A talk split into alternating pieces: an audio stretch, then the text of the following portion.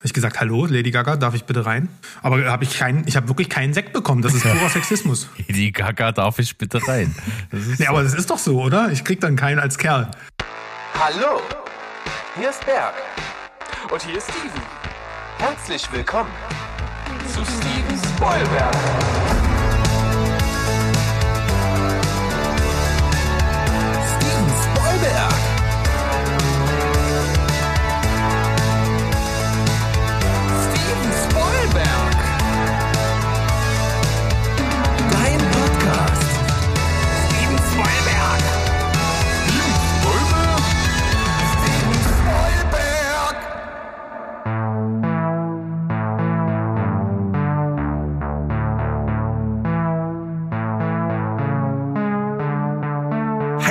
Welt da draußen. Wir sind zurück, Steven Spoilberg, euer liebster Film- und Serienpodcast aus dem wunderschönen Leipzig mit einer Schnapszahl. Wir machen ein Trinkspiel. Immer wenn ich sage 33, dann trinkt ihr einen kurzen. So machen wir es heute. Weil wir sind in Folge 33. Und mit mir sind auch Mo und Sandro am Start.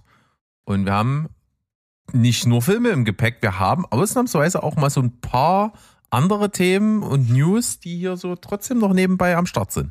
Ist das so? Ja, ich lese hier Sachen. Ja, ich finde es vor allem beeindruckend, dass wir mal mit so einer richtig ganz normalen Folge um die Ecke kommen. Also hier kein Special, kein Speed, kein Ranking, kein nix. Einfach mal wieder so pur, pur drauf los. Es wird nicht lange so bleiben. ja. Denn wir haben Kino Sommer, also wir sind fern vom Kino Sommerloch, denn wir haben die absoluten Sommerblockbuster am Start. Und da gibt's natürlich auch zwei Filme, die prädestiniert sind, denn sie gehen gerade als Memes absolut durch die komplette Welt der Social Medias. Und das ist nämlich äh, Barbenheimer. Das ist ein Film. Ja, ist einer. Der neueste Film von Nolan, gepaart mit dem neuesten Film von Greta Gerwig mit Barbie. Und das kombiniert sich vielleicht ganz gut. Wir werden es sehen, wenn, wenn wir werden hier dazu was machen. Wir werden alle, glaube ich, alle davon gucken Sofern, also es ist zumindest der Plan. Und dann werden wir mal gucken, was der bessere ist, ob sich beide lohnen, ob beide was gemeinsam haben oder nicht. Genau. Also für, für, euren, für euren Kalender schaltet heute in einer Woche ein. Dann gibt es das Sieben Spoilberg Barbenheimer Special. Und ähm, ich glaube, ihr wart jetzt noch nicht drin zum Zeitpunkt der Aufnahme. Ich habe gestern schon Teil 1 Barbie gesehen. Ich war zur Ladies Night. Schön. Mit Säckchen, Prosecco. Ja. Nee, ich krieg ja keinen als Kerl. Ne? Meine letzte Ladies Night war ja Star is Born. Da wurde ich schon doof angeguckt, mhm. was ich da soll. Habe ich gesagt, hallo, Lady Gaga, darf ich bitte rein? Aber habe ich keinen, ich habe wirklich keinen Sekt bekommen. Das ist purer Sexismus. Lady Gaga, darf ich bitte rein? Das nee, so. aber das ist doch so, oder? Ich krieg dann keinen als Kerl. Ja, natürlich. Also ich, ich finde das auch purer Sexismus. Wir reden hier von Gender-Debatten und weiß ich nicht was alles und jeder will ein Einhorn oder irgendein mhm. anderer äh, Toast sein aber bloß kein Sekt für einen Kerl zur Ladies Night. Also das, mhm. das geht dann ja nicht. Schlimm. Nee, finde ich auch nicht gut. Aber ich wäre mit dir mitgegangen, ganz tapfer, wenn ich in der Nähe gewesen wäre, aber war halt nicht so. Ich bin morgen mit Steven bei Barbie. Da, da gucken wir mal. Und zum Zeitpunkt der Veröffentlichung dieser Folge, wenn ihr das jetzt hört, habe ich quasi wahrscheinlich sogar schon beide Filme gesehen. Und muss ja an der Stelle auch noch trotzdem nochmal fallen lassen, dass ich echt äh, unterwältigt bin, äh, davon Oppenheimer zu gucken, weil der interessiert mich im Grunde nicht, aber alles für den Podcast. Und äh, man kommt ja so als, als einer, der hier über Filme irgendwie redet, äh, in so einem Podcast ja nicht drum rum, das wahrscheinlich zu gucken. Deswegen tue ich's. Aber im Grunde genommen interessiert er mich wirklich nicht. Tja, wir werden sehen. Man muss ja auch sagen, mal äh, für die Leute da hinter den Kulissen, äh, nee, die nicht hinter den Kulissen sind, also die das hier hinter den Kulissen nicht mitbekommen, sagen wir es mal so, äh, die Zuhörer. Äh, der Steven als alte äh, Seriencouch-Maus, äh, ne, der peitscht uns hier permanent ins Kino. Also der sagt jetzt hier die ganze Zeit, Jungs, wir müssen den und den gucken, wir müssen, ne, ich muss zu Mission Impossible und keine Ahnung, wir kommen gar nicht mehr hinterher. Also da gab es einen totalen Sinneswandel. Ähm, das, deswegen, keine Ahnung, als nächstes geht er mit dir wahrscheinlich in Mac 2. Du wirst nicht drum rumkommen, lieber Berg. Vielleicht. Na, mal gucken. Auf jeden Fall, äh, Mission Impossible war ein ganz gutes Stichwort. Habe ich natürlich auch mal reingehört bei euch. Ja, zumindest die Folge von, von äh, 1 bis 6 habe ich mir nochmal komplett angehört. Die habe ich ja alle gesehen. Und da bin ich tatsächlich ja gar nicht erwähnt worden. Das war ganz gut. Ihr habt nicht auf mir rumgehackt. Das ist schon mal eine gute Sache, weil äh, ich merke trotzdem, ihr kommt ja zu einem ähnlichen Ergebnis, oder nee, ihr redet schon über das gleiche wie ich, aber mit einem anderen Ergebnis. Also ihr habt ja schon gemerkt, gerade bei der Fülle von Informationen, die Steven euch über die Plots erzählt hat, beziehungsweise die rauszensiert worden sind, äh, sehr, sehr schön mit Stimme Gottes an der Stelle, äh, muss ich sagen, genau das stört mich ja halt immer, dass da immer so unglaublich viel Story Nee, nee, erzählt nee, wird, das es kann- ja da- da- total Banane ist eigentlich. Nee, Und das da ist mir ich nicht Banane genug. fahren. Also das, ich brauche bei so einem Das, Action. da ist gar nicht so viel Story. Der. Sandro hat ja gesagt, ich erkläre euch den Plot-Twist hier in, in zwei Sätzen und nicht in 436. Also insofern, wir, wir, wir waren selber erstaunt. Ist, ist das der richtig selbe Film? Haben wir dasselbe gesehen? ja, es ist Aber trotzdem ist das da, alles aber, da. Aber gut. Trotzdem ist das alles da. Und ich habe, ich bin ja nicht nur ich. Es gibt ja auch viele, die sagen, ja, ich habe den Film gesehen. Äh, Story, keine Ahnung. Äh, ich habe jetzt mal irgendwann mal äh, kurz äh, genießt, dann habe ich äh, kurz nichts gehört und habe zwei Namen verpasst und verstehe den Rest der Story schon nicht mehr. Und das ist irgendwie für mich so ein bisschen Sinnbild dafür. Ja, da wird ein Plotmonster aufgebaut immer in jedem Film mit irgendwelchen Verstrickungen und äh, komplexen Handlungssträngen über die ganze Welt. Und und das das irgendwie nimmt sich das für mich immer so ein bisschen zu ernst und das nervt mich bei Mission Impossible immer ein bisschen. Die Action und wie es gemacht ist, geil, macht auch Spaß, sind auch manchmal äh, coole andere Charaktere dabei. Also Sean Harris finde ich auch eine mega Figur in dem ganzen Ding, aber meistens ist es mir dann zu viel und zu ernst und irgendwie nicht, nicht spaßig genug. Wir werden es nie ergründen. Wir versuchen es auch nicht mehr. Keine Ahnung. Aber ey, äh, ich meine, Mission Impossible letzte Woche, jetzt Barbenheimer. Ne, das ist jetzt, wir sollten es nochmal genießen, weil das könnte ab nächsten Jahr schon ganz anders aussehen, denn wir befinden uns im Streik, liebe Leute. Ihr habt es ja bestimmt alle mitbekommen, äh, auf der einen oder anderen Art und Weise. Das geht ja jetzt schon länger um. Ne? Wir haben den Autorenstreik gehabt. Und ähm, ja, zum Zeitpunkt der Aufnahme vor fast genau einer Woche ist der SAG-AFTRA-Streik ausgerufen worden. Und zwar, also sozusagen die Gewerkschaft der Schauspieler hat sich dem Autorenstreik angeschlossen. Und ähm, das ist jetzt im Prinzip in Kraft getreten. Und die direkte Folge des äh, Streitbeginns hat sich dann eben auch bei besagten Oppenheimer schon bemerkbar gemacht. Da wurde extra nämlich die äh, Filmpremiere in London vorverlegt, damit der, äh, der Cast äh, der an dieser Premiere teilnehmen konnte. Und während der Premiere haben die sozusagen, als der dann in Kraft getreten ist, auch das, äh, die Veranstaltung verlassen. Denn man muss dazu sagen, dieser Streik beinhaltet nicht nur, dass die nicht drehen dürfen, die Schauspieler, die dürfen auch keine Promotion machen, also den Film nicht bewerben bei Pressevorführungen, bei Premieren, äh, in Interviews, nicht mal auf Social Media. Das alles natürlich nur in Absprache so mit ihren Agenten und sowas. Das bedeutet im Prinzip, dass der amerikanische Filmmarkt, also Hollywood, stillsteht. Stand jetzt. Und die direkte Konsequenz gibt es auch dann schon, dass halt äh, jetzt halt die erste Durststrecke schon prognostiziert wird, dass sich das auswirken könnte, wie in Zeiten von Corona. Ne? Also die großen Hollywood-Blockbuster und auch große Serien ähm, sind momentan quasi auf Eis gelegt, ne? weil klar, die können nicht weiter produziert werden. Ne? Ob das jetzt ein Deadpool 3 ist oder ob das ein Stranger Things ist, ob das die neue, äh, die nächste Staffel Last of Us ist. Das ist im Prinzip eigentlich alles, was momentan noch in Produktion ist, außer solche Fälle wie zum Beispiel ähm, House of the Dragon, was ja überwiegend, ähm, ich sag jetzt mal, einen nicht-amerikanischen Cast hat und in, auch nicht in der USA gedreht wird. Da kann man sich irgendwie so drum rummogeln. Aber wie gesagt, für Hollywood-Verhältnisse ist da erstmal Schicht im Schacht. Also Gladiator 2, Beetlejuice 2, äh, Ringe der Macht, was auch ich, dieser neue Alien-Film, das ist quasi alles erstmal on hold, die ganzen MCU-Projekte etc. pp. Ähm, ja, ich würde mal sagen, Rewatch-Time. Wie seht ihr das, Jungs? Ja, ich kann mich noch daran erinnern, dass der letzte, als der letzte große Streik war, das dauerte irgendwie so 100 Tage. Und das hat man heftig gemerkt, maßgeblich daran, dass einfach Serien äh, ganz, ganz miserabel zu Ende gebracht wurden. Mit halben Staffeln, mit Resten, mit irgendwie einem Plot schnell an der Haare herbeiziehen oder halt eben gar nicht weitergeführt wurden. Also sprich, dass tatsächlich mittendrin einfach von Folge 1 auf 2 Ende war. Ich finde, die gehen auf die Straße für die richtigen Sachen.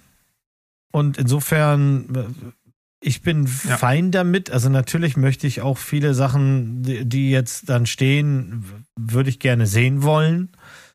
Aber ich glaube, wir gehen jetzt alle nicht äh, den Bach runter, wenn sich das alles noch ein bisschen hinzieht. Und mir spielt das auch so ein bisschen in die Karten, weil wenn ich sowieso weiß, dass jetzt nichts Neues kommt, dann brauche ich mich auch nicht weiter darüber aufregen, dass die meisten äh, nicht Netflix heißenden Streaming-Dienste auf diese wöchentliche Veröffentlichungstaktik gegangen sind, weil dann ärgere ich mich einfach gar nicht darüber, denn ich war, wenn ich jetzt schon weiß, dass Staffel 2 anderthalb Jahre noch braucht, dann brauche ich mich mit eins nicht beeilen.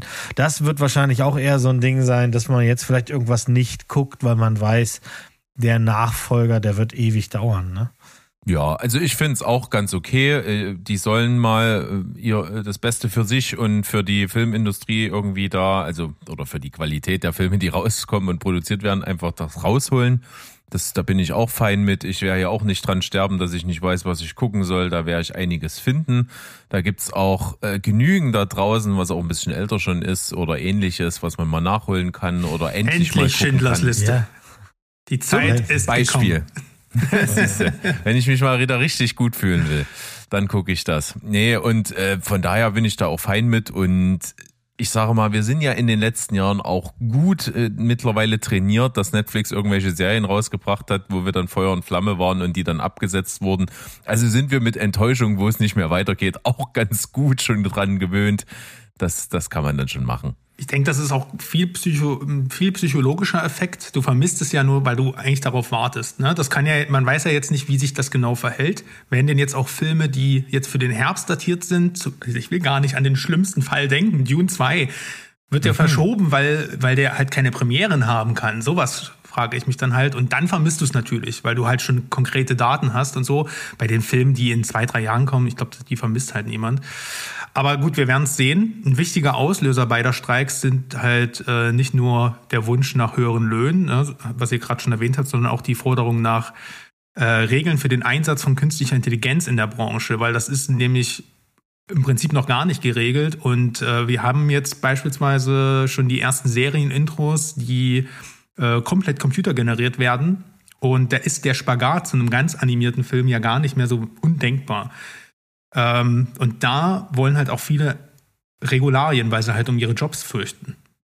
Ähm, du, Berg, du hast hier das Thema KI mit auf unsere kleine auf unseren kleinen Spickzettel mitgeschrieben. Hat das da irgendwie was mit zu tun oder ist das dann eher ja, so? Ja, so, so ganz leicht. Es ist eher ein bisschen gaggig gemeint und es zeigt aber auch, glaube ich, ganz gut meine, meine ganze Meinung zu KI und wie sie eingesetzt werden wird. Sicherlich kann KI einiges ersetzen, aber nicht im Bereich Qualität und Kunst. Das äh, wird sicherlich nicht in der Form stattfinden, weil äh, ein schönes Beispiel war mal, wenn, wenn eine KI eine Symphonie schreibt und du gehst ins, ins, ins Gewandhaus oder in die Oper und hörst dir die an, dann ist eigentlich der ganze Reiz schon weg weil du weißt, es ist nichts, wo irgendjemand sich hingesetzt hat, sich Gedanken gemacht hat, es was erschaffen hat, was irgendeinen Wert hat, was mit seiner Persönlichkeit verknüpft ist, wo du auch Parallelen zu irgendwelchen anderen Sachen ziehen kannst. Das ist einfach nur ein computergeneriertes Stück und damit verliert es schon seinen Reiz. Das kannst du auf alle anderen möglichen Kunstformen auch adaptieren. Und ähm, ich sage mal, sicherlich kann eine KI jedes Drehbuch für die nächsten 100 Jahre äh, Frühstücksfilme für mich schreiben. Das ist gar kein Problem.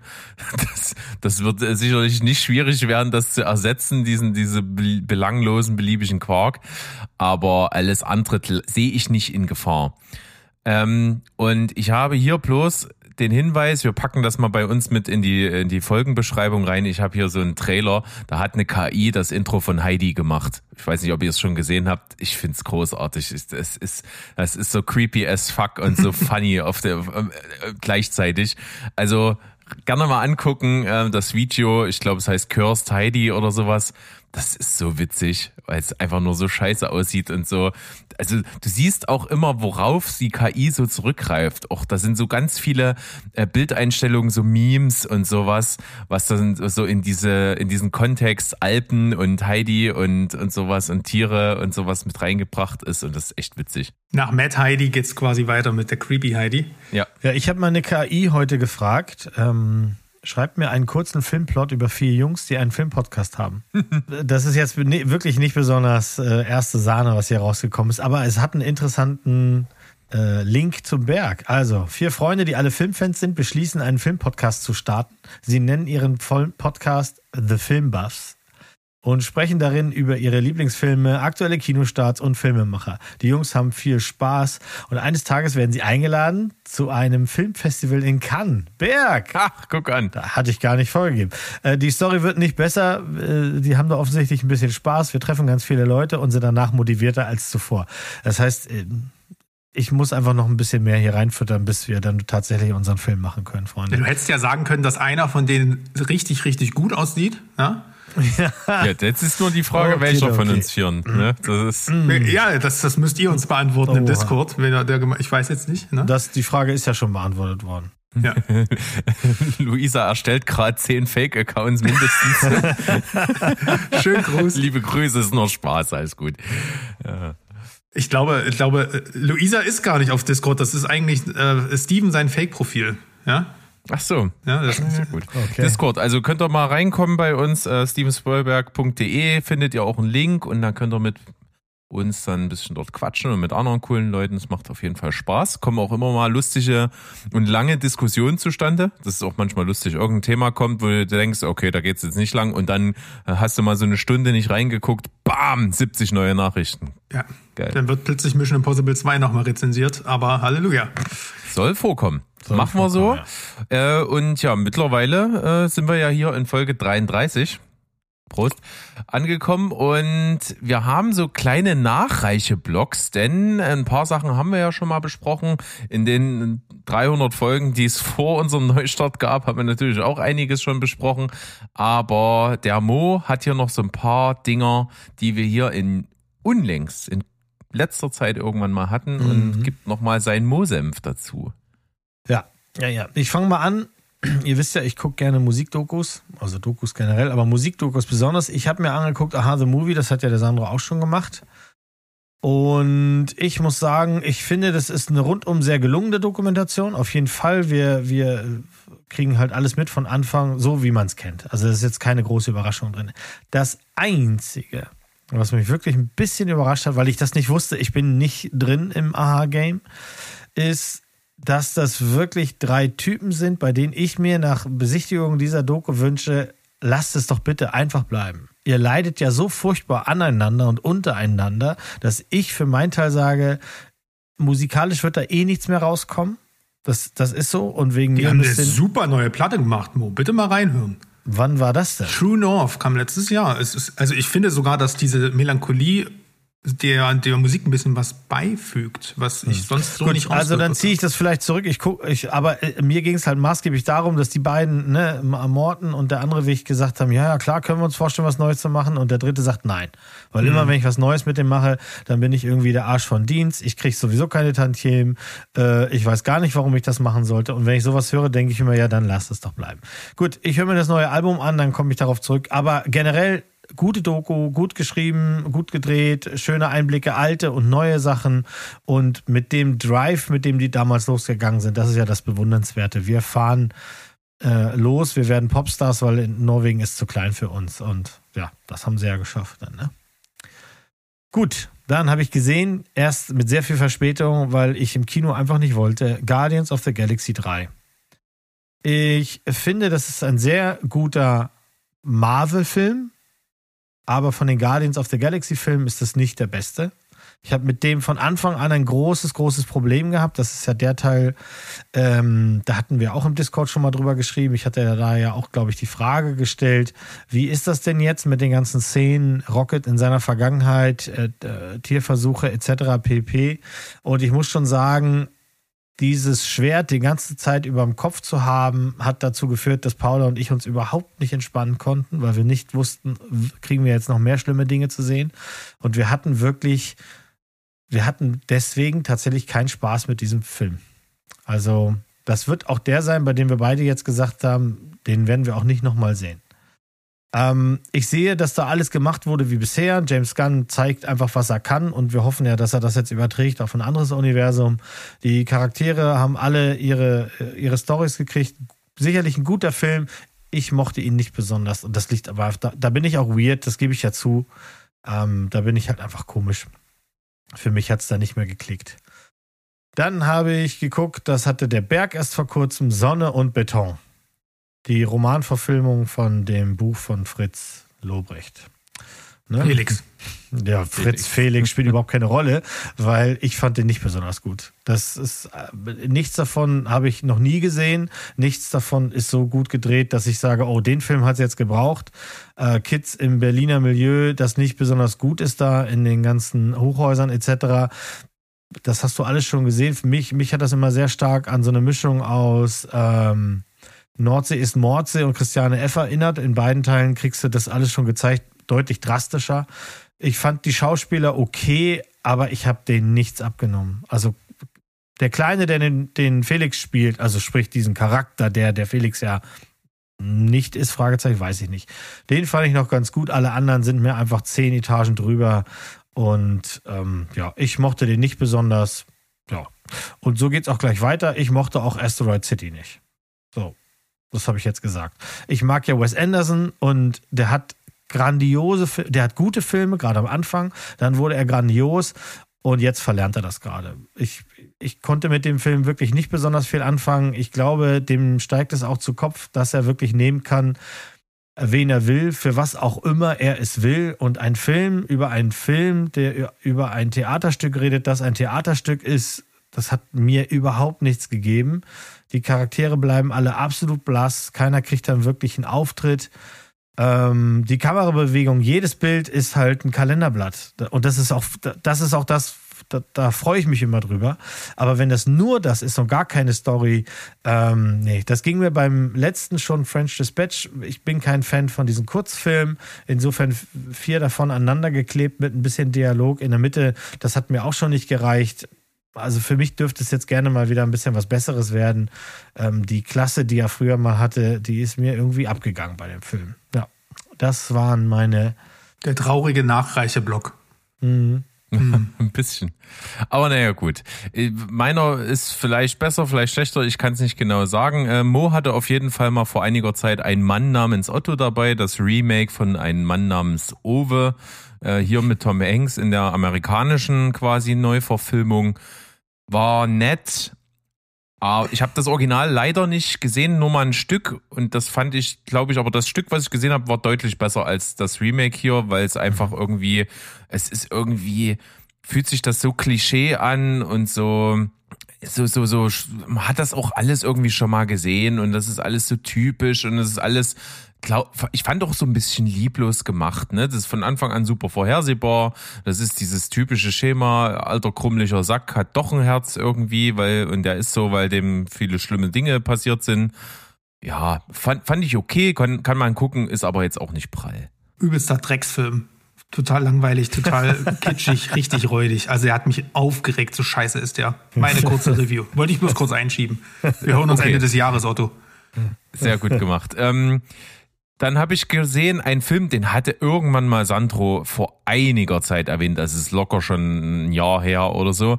City of Lies ist ein Thriller mit Johnny Depp und Forrest Whitaker in den Hauptrollen. Johnny Depp ist so ein, äh, so ein jetzt mittlerweile ähm, nicht mehr im Dienst äh, befindlicher Detective, der den Mord an Biggie Smalls, also Notorious B.I.G., untersucht hat damals. Also es basiert eben auf diesem wahren Fall, der bis heute ja auch nicht geklärt ist. Genauso wenig wie der Mord an Tupac Shakur. Das wird also in diesem Film thematisiert. Da werden auch so ein bisschen Verbindungen gesponnen und das Ganze wird so aufgerollt, weil Forrest Whitaker ist so ein Journalist, der das Ganze so ein bisschen wieder hochholen möchte.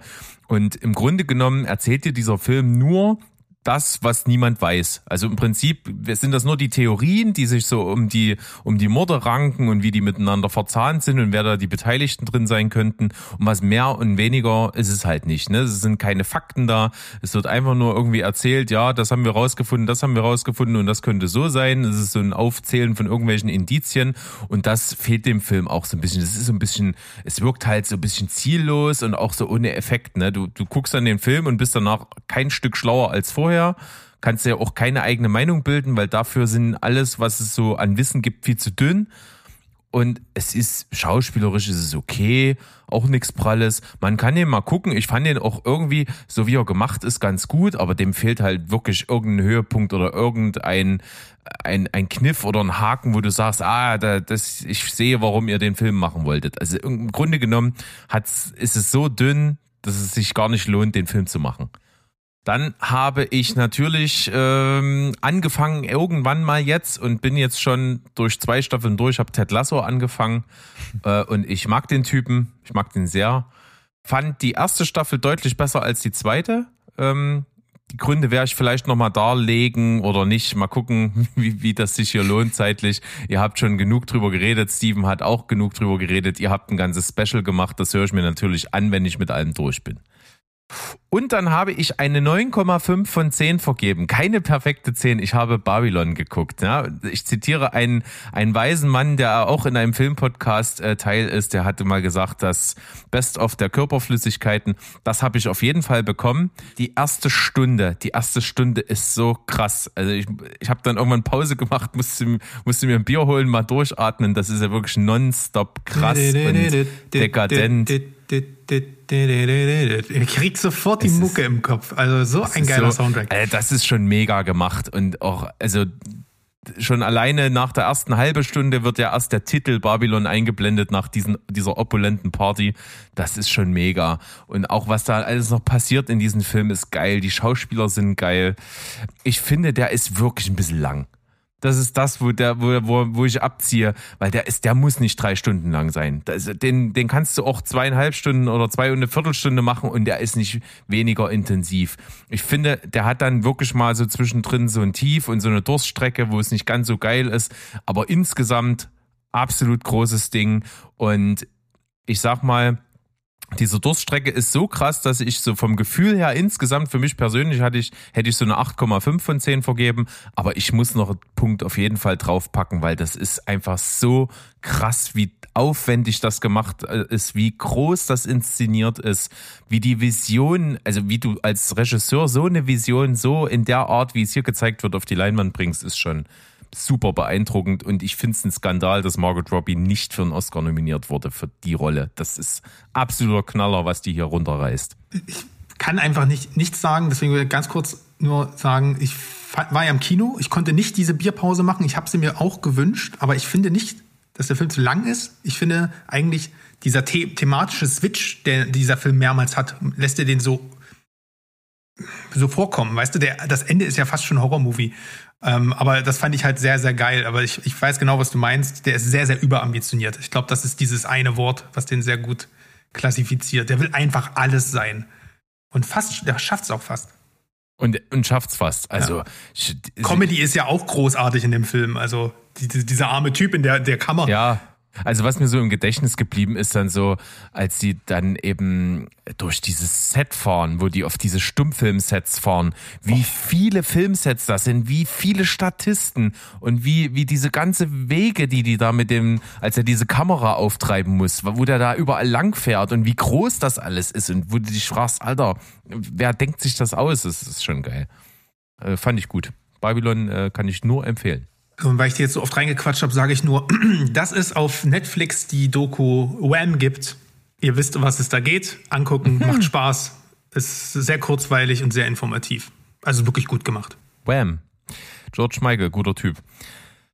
Wir sind ja in Folge 33, Prost, ähm, und haben so ein bisschen was mitgebracht. Ich habe gar nicht so viel, weil irgendwie Sommer gucke ich nicht ganz so viel, aber ein bisschen was habe ich doch am Start. Ich habe mal einen nachgeholt und zwar habe ich den für 99 Cent auf Prime geschossen, ist schon eine Weile draußen und zwar heißt der Film Watcher. Bei Prime wurde als äh, beobachtet gelistet und das ist ein Film mit Micah Monroe in der Hauptrolle, die finde ich eigentlich ganz cool. Die hat auch schon ein paar gute Filme gemacht. Hier befinden wir uns in einem relativ typischen, von Anfang an komplett vorhersehbaren Film. Junges Paar, äh, zieht gemeinsam aus den USA nach Bukarest in Rumänien, weil der Mann dort einen neuen Job hat und quasi den ganzen Tag arbeiten ist. Und sie ist dort halt in dieser schönen Wohnung den ganzen Tag alleine, weiß nicht so richtig, was mit sich anzufangen und hat von Anfang an das Gefühl, dass aus den Fenster, aus der Fensterfront gegenüber jemand sie die ganze Zeit anstarrt. Halt so ein Voyeur-Typ. Sie kriegt dann irgendwann auch Angst und Panik und sowas und das Ganze läuft parallel dann eben dort äh, in dieser Gegend, wo sie wohnt, dort so ein Serienmörder ist, der Frauen umbringt. Und sie hat halt schnell das Gefühl, okay, ich bin wahrscheinlich die Nächste und der, der mich da beobachtet, ist das. Und wer jetzt nicht hinhören will, ich gebe jetzt einfach einen fetten Spoiler. Jetzt kommt ein Spoiler. Wir verraten euch, wie der Film ausgeht. Wenn ich's hören will, der hält sich jetzt die Ohren zu. Der Typ ist das auch. Also der sieht von Anfang an creepy aus. Du siehst auch sofort, der ist creepy, der verhält sich creepy und er ist es auch am Ende. Also ich fand ich fand's null spannend, weil A, Straight. das ist klar. B, ist der Film super langsam und super dröge inszeniert. Also es ist die ganze Zeit passiert gar nichts, nur dass durch irgendwo durch den Hausflur läuft und sich immer umguckt wie so ein paranoides Stück. Und das, das ist einfach null spannend und das ist nur in grauen Farben gedreht und die Dialoge sind irgendwie nicht gut. Es, ist, es kommt null Spannung auf und wie gesagt, diese, das kann manchmal geil sein, wenn so ein Film so ein Slowburner ist und dann irgendwann sich in einer geilen Szene am Ende irgendwie entlädt und das kommt überhaupt gar nicht. Das, der, das Finale ist super langweilig. Äh, sup- es ist, da passiert gar nichts. Man kann sich den Film auch schenken. Watcher fand ich nicht besonders, sehr mittelmäßig. Tja, Noch nie gehört. ich auch nicht, nie gehört, nie gesehen. Kommt auf den, auf den Haufen, das äh, machen wir auch nicht. So, Da, Ich habe euch auf jeden Fall was ganz Tolles mitgebracht. Ich möchte erst mal wissen, ob jemand das dekodieren kann. Ah, nee, ich, ich, ich mache es ja mit Absicht, dass ich nicht zu sehr über unsere Verklausulierungen nachdenke, damit ich mir tatsächlich die Überraschung nicht nehme, was ja Sinn und Zweck dessen ist. Und deswegen bin ich gespannt, was bei dir Wochenende mit Deppentochter ist. Weißt du es, Mo? Kriegst nee, du es raus? Nee, Hm. dafür gibt es einfach zu viele Deppen da draußen und Ich sag mal so, übersetzt es doch mal auf Englisch, das erste Wort, dann habt das. wie Weekend. Ach so, das ist der Idol. Oh Gott. Nee, Jetzt habt ihr, also nee, wir hatten es ja letztens. das- The, Idol. das wollte ich mir ja noch aufbewahren. Bis zum Wie Ende des Jahres. Ah, Ja. können, wir, können wir gerne machen. Denn ich rede jetzt natürlich von der schlechtesten Serie des Jahres. Ja, Ähm, mit Abstand. Mit, Zumindest, zumindest äh, sagen das viele.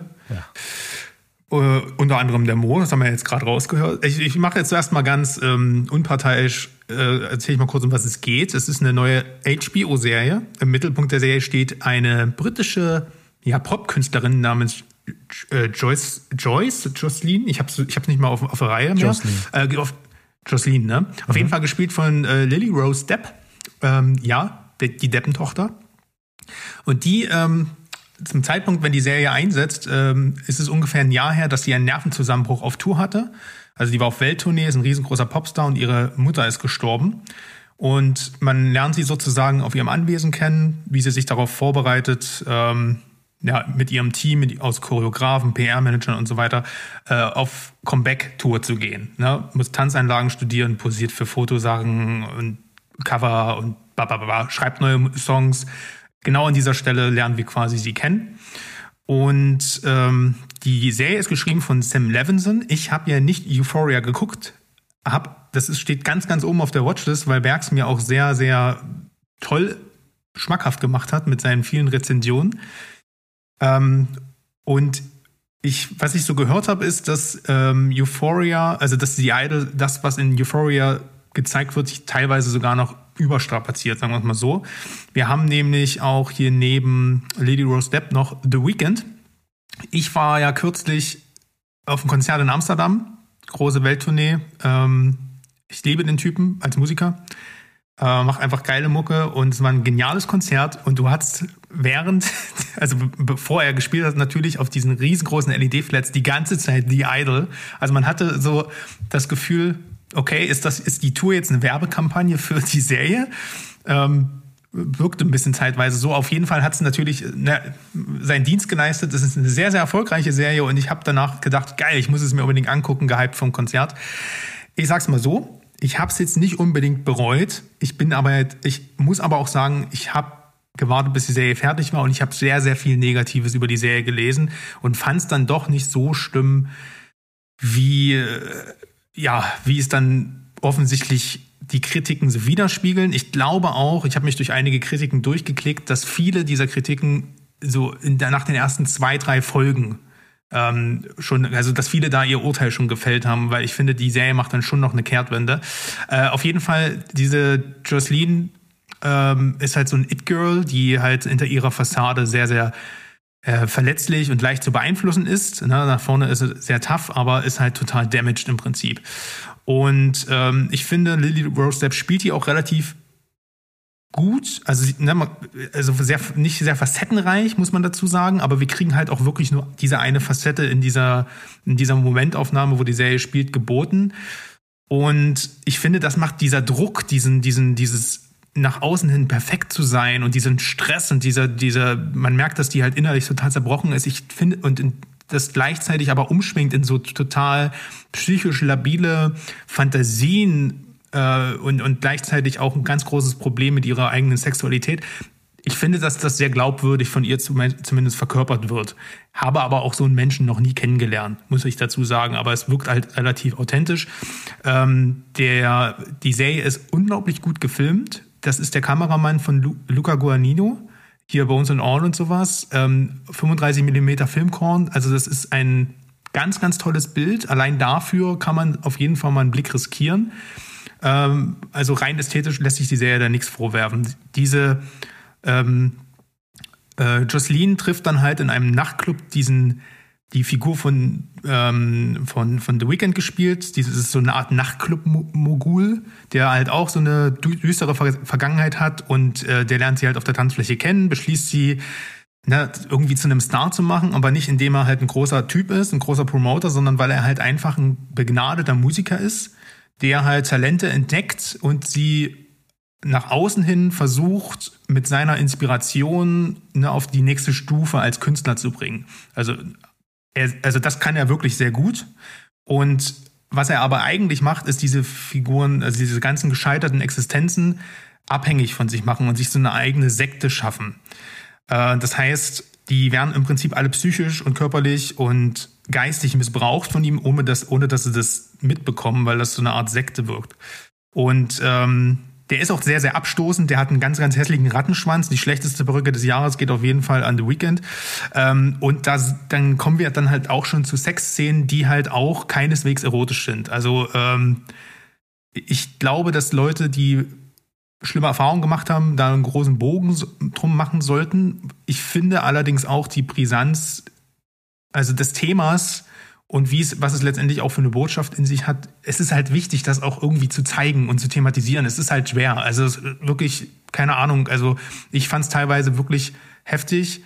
Soll ja, soll ja in Euphoria ähnlich sein, aber ich finde auf der anderen Art und Weise, ne, Kunst muss halt auch irgendwo provozieren und provokant sein. Und das ist ja auch ähm, diese, diese Rape-Fantasien, die sie hat und alles, was auch da mit, mit einspielt. Sowas existiert ja, man kann es ja nicht wegdiskutieren. Und ich finde es eigentlich erstmal mutig, dass eine Serie sowas zeigt. Die Frage ist halt nur, ob es nicht vielleicht auch den Sinn verfehlt, wenn es so ästhetisch in Szene gesetzt wird und vielleicht eher dazu führt, dass es ne, ein, ein falsches Geschmäckle oder in eine falsche Tendenz gerät. Sehr schwer darüber zu urteilen aus meiner Perspektive. Ich kann nur sagen, ähm, was mir gefallen hat, ist einfach die Dekonstruktion des Pop-Business. Ich mag sowas generell. Ich mochte das ja auch hier in George and Tammy, wie der Country-Business komplett hinterfragt wurde und dekonstruiert wurde. Und hier ist es halt mit der modernen Pop-Industrie. Die ganzen Manager von ihr, die, die Berater, die Choreografen, äh, hier der, der Konzertveranstalter Eli Roth, äh, ziemlich coole Nebenrolle, äh, Regisseure, die ganzen, das sind alles Karikaturen. Also das ist nicht aber irgendwo auch so karikaturhaft, dass es schon fast wieder echt wirkt. Dies ist eine sehr dunkle, gestörte und sexualisierte Welt, in die uns der Film wirft. Ähm, wie gesagt, nichts für Zartbeseitete, eine Figur, die ihr Leben lang missbraucht und kontrolliert würde. Aber, und darauf will ich hinaus, irgendwann das bemerkt und die Kontrolle wieder zurückerlangt. Mehr kann ich dazu nicht sagen, will ich auch gar nicht. Das Negative, wie gesagt, The Weeknd kann überhaupt nicht schauspielern. Der hat eigentlich eine coole Präsenz. Das merkst du halt auch immer wieder, dass der Typ irgendwie schon ein Showman ist, aber der kann das nicht spielen. Der, der strahlt keine Bedrohung aus. Und das ist leider ein bisschen schwierig dann zu glauben, warum sich Lily Rose Depp von ihm so vereinnehmen lässt. Das ist wirklich nicht cool gemacht. Ähm, dieser Vorwurf, der der Serie ne, entgegengebracht wird mit diesen Torture-Porn-Fantasien, wiederum, wie gesagt, ich kann verstehen, dass man da Bauchschmerzen bekommt, wenn man solche Bilder sieht, aber im Prinzip äh, irreversibel und sowas ist alles viel, viel schlimmer. Das hier ist, im, das ist überstilisiert. Ich finde das auch Quatsch, das der Serie vorzuwerfen. Die ist explizit, ja, aber es geht genau darum, dass es halt auch, dass sie sich ja daraus befreit, ne? dass sie das als was Normales ansieht. Und ich finde das auch wichtig, dass man das erstmal so thematisiert. Das Ende der Serie ist so unrealistisch auch sein mag, ähm, auch dahingehend ein ganz deutliches Statement. Ich kann die Serie nur den Leuten empfehlen, die halt, wie gesagt, erstmal mit der Thematik an, an der Thematik interessiert sind, äh, auch kein Problem haben damit, wenn es brutal und explizit und weird wird. Und wie gesagt, geile Bilder und geilen Soundtrack und menschliche Abgründe und sehr mutig.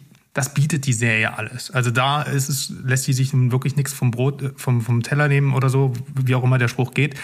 Ähm, aber letztendlich kann ich jetzt auch nicht sagen, dass ich, dass ich sehr gut unterhalten war. Es sind nur fünf Folgen, es guckt sich relativ schnell weg. Ähm, aber eine riesengroße Sensation ist es nicht und The Weeknd sollte, sollte auf Musik sich konzentrieren. Ja, sehr, sehr umfassend auf jeden Fall. Hätte ich jetzt gar nicht erwartet, dass da so viel jetzt kommt. Ich habe äh, auch so von Anfang an schon irgendwie Interesse dran und ich werde es auf jeden Fall irgendwann gucken, weil ich muss ja die ganzen Sachen von A24 gucken. Komme ich ja nicht drum hin. Ähm, und ja, mal sehen. Äh, irgendwann werde ich dazu kommen. Wie viele Folgen sind das? Fünf nur. Und geht auch nicht mal eine Stunde, also ist halt relativ, ist ein langer Film. Ich unterhalte mich nicht mehr mit dir, Berg, über gute Sachen, wenn du das fünf Stunden guckst. Echt. Aber ich hab's doch auch gemacht und da hältst du dich jetzt auch nicht mehr mit mir? Ich wusste ja nicht, dass du das getan hast. Also, das Okay. ist nicht nur eins, eine der schlechtesten Serien dieses Jahres. Das ist wahrscheinlich, das wird den Titel wahrscheinlich vielleicht sogar noch rückwirkend für ein paar Jahre kriegen, weil das ist von vorne bis hinten scheiße. Äh, Das Einzige, was ich dir gebe, ist tatsächlich, die meisten Aufnahmen sehen gut aus. Also der Typ kann das. Film kann er. Aber sonst nichts. Äh, schreibt nicht richtig für Frauen. Das sind alles irgendwie Abziehbilder, Avatare, wie Mensch, Männer gerne hätten, dass Frauen sind. Und dann hinterher zu lamentieren, naja, wir müssen ja die Serie so machen, weil wir wollen euch ja zeigen, wie ausbeuterisch das ist und deswegen müssen wir ja ausbeuterisch sein. Das ist von vorne bis hinten gequirlte Kacke. Äh, Es gibt keinen Grund, warum Lily Deb Rose nonstop nackt rumläuft. Es gibt keinen Grund, warum The Weeknd hier überhaupt irgendwas macht. Also das ist ein Vanity-Projekt, sonst nichts. Der hat das wahrscheinlich mitproduziert und, und, und sonst ist das nichts. Er kann nicht schauspielern, er sieht scheiße aus, er hat null Charisma und er sollte sich echt, klar, der kann machen, was er will mit seinem Geld, aber ich verstehe, dass du ihn als ähm, Musiker magst, aber das hier ist echt, also ich hatte Angst, dass mein Fernseher kaputt geht. Äh, äh, dann gibt es also diese, diese Meta-Ebene, die da drin sein sollen, von wegen gleich am Anfang, erste Folge, Lady Rose, bevor sie nackt ist, da ist ja eine, in, so, dieser Intimity-Coach am Set, ja, und äh, die meisten wissen nicht mal, dass es das gibt. Jetzt, wenn sie das sehen, sehen sie das dann und dann lernen sie auch gleich, wie man mit denen am besten umgeht.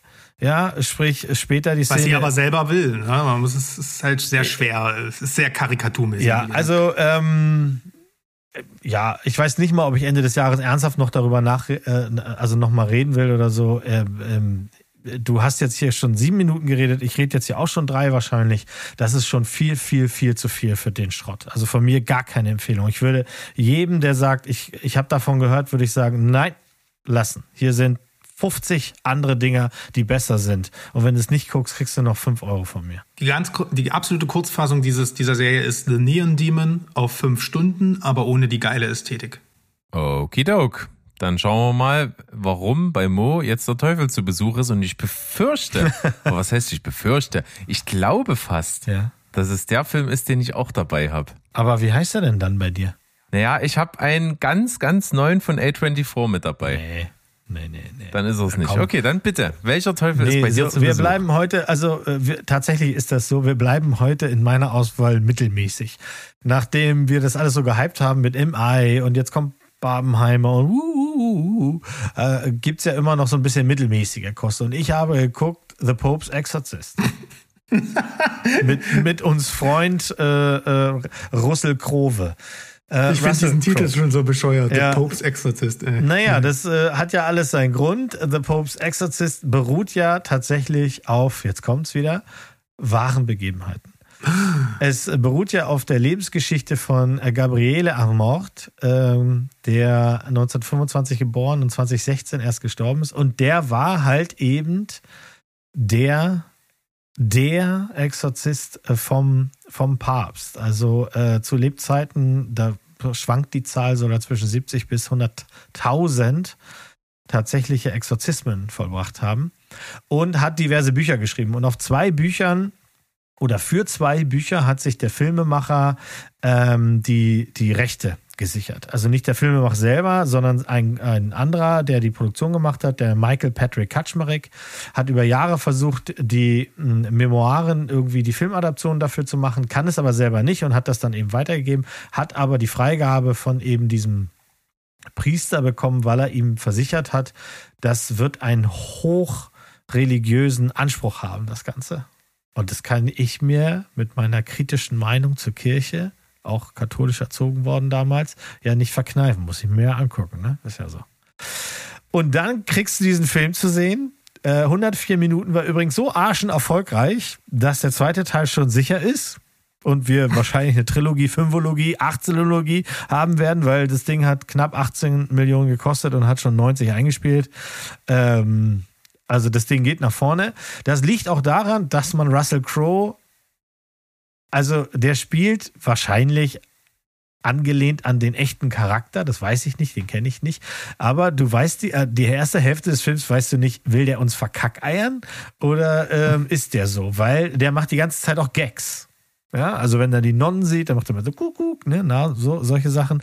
Und der ist halt ein witziger Typ und ist auch ein bisschen beleibter mit seinem Bauch, das nimmst du ihm auch ab. Der spricht, spricht mit einem sehr strengen Akzent im Original. Weiß nicht, wie das in der deutschen äh, Synchro ist und ist halt eben quasi so der, der Riot Boy unter diesen Exorzisten. Also er ist derjenige, der das Schild des Wir müssen das richtig machen noch immer hochhält und die Kirche war damals ja in so einem Wandel begriffen, von wegen wir finden das alles, ach, das ist ja alles gar nicht mehr, das müsste man nicht mehr, bla bla bla, zap, zap, zap, zap. Und der Film beweist halt eben, doch, doch, doch, doch, doch, das Durchweg Böse gibt es und deswegen brauchen wir natürlich so heldenhaften Exorzisten wie sie. Äh, wenn du schon mal der Exorzist gesehen hast oder irgendeinen anderen Film, der das im Namen hat, der Exorzist von oder ja, dann hast du das alles schon gesehen. Also hier gibt es wieder die Geschichte, eine junge Familie, der Mann ist gestorben, der könnte aber auch irgendwo in einem Büro sitzen oder so, das spielt keine Rolle. Die haben ein Anwesen und dieses Anwesen ist halt verdammt, weil unten im Keller haben böse Sachen stattgefunden, das vor zigtausend Jahren. So, da wohnt also wirklich tatsächlich das Böse nonstop. Also richtig das Böse. Hat auch einen Button, das Böse. So. Und Russell muss halt dafür sorgen, dass das Böse da verschwindet. Und der kleinste Junge in der Familie ist natürlich der, der besessen wird.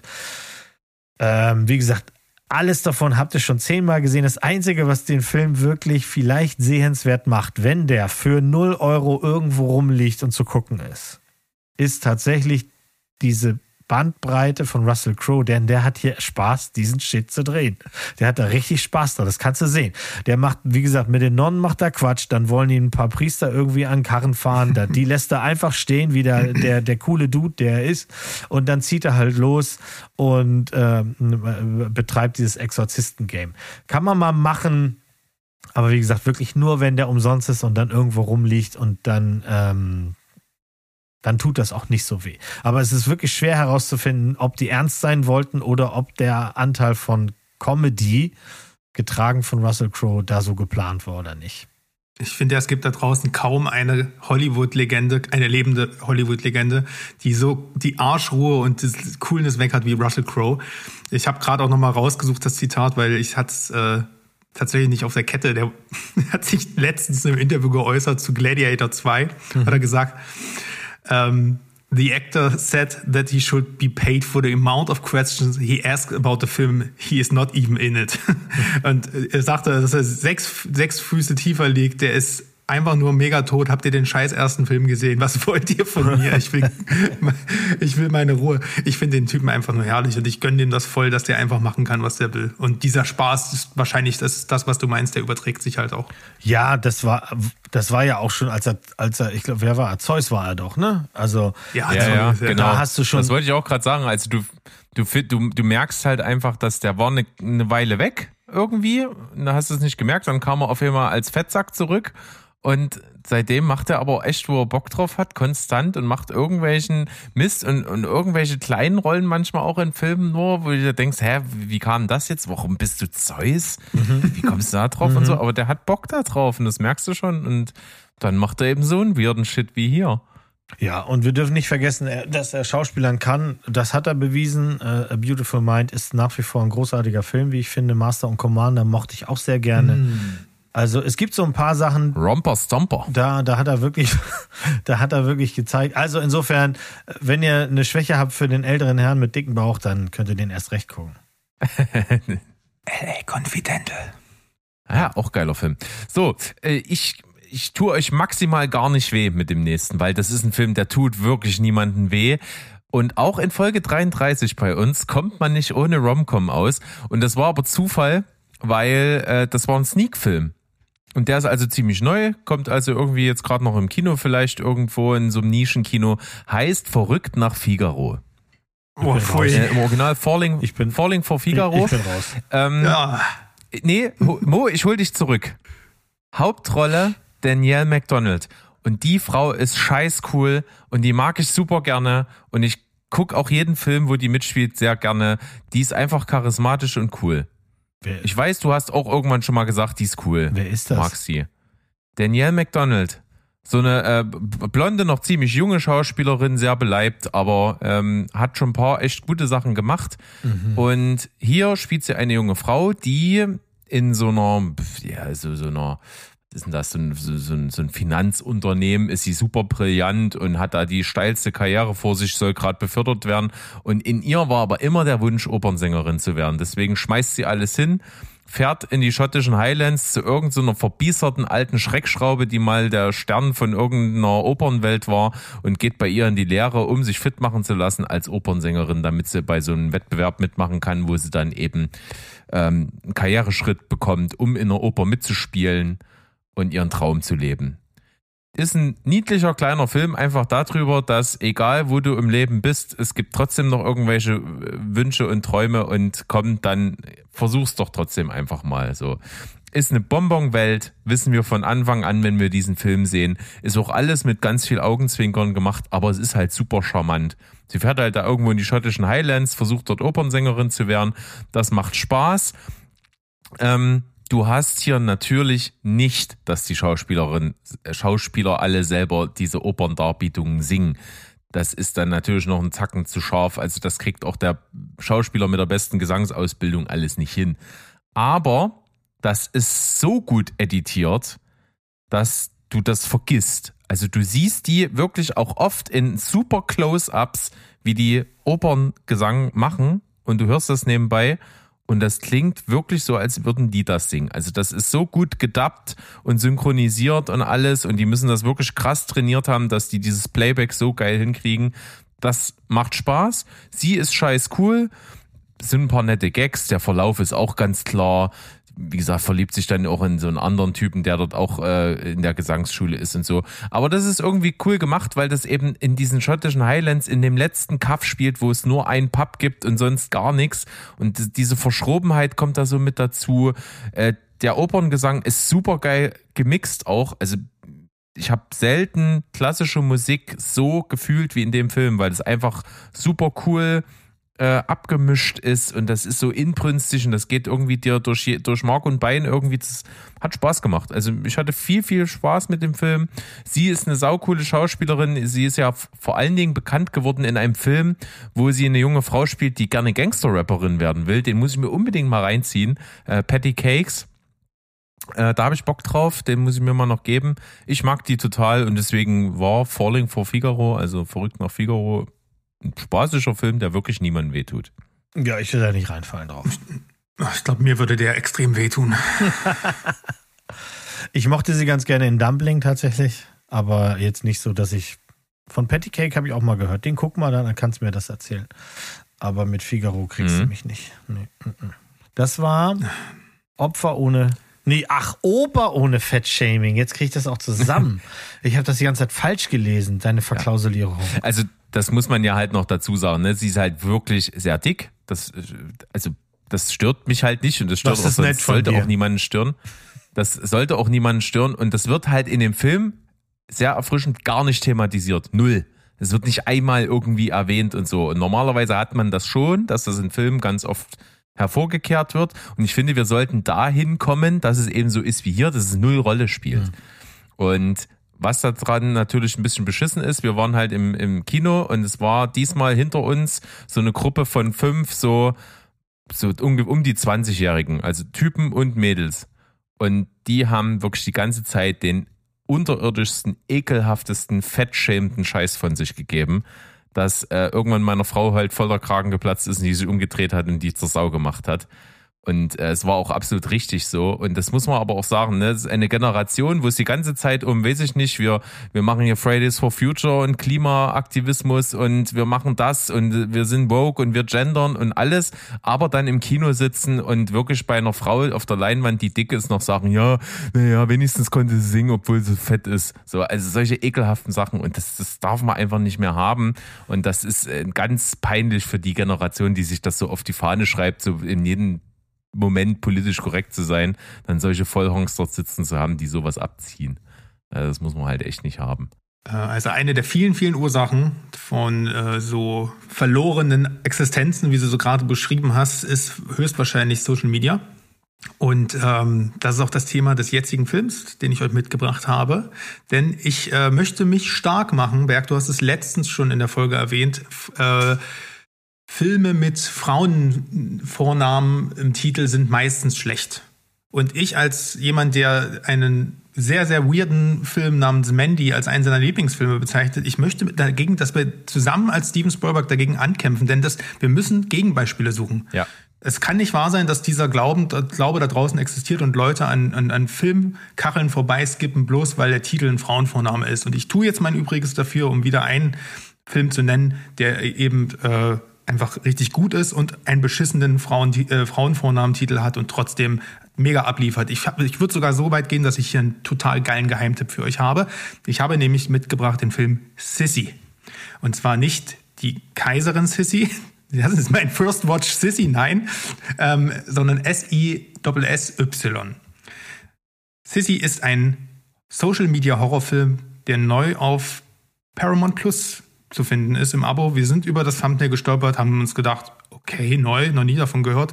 Normalerweise würde ich da nie draufklicken, aber ich habe es nicht bereut. Es ist ein richtig, richtig stylisches, cleveres, cooles Stück Zelluloid. Und der, das ist auch so ein Film, den ich den Leuten halt, die du gerade beschrieben hast, auf die Watchlist nach ganz oben packen möchte.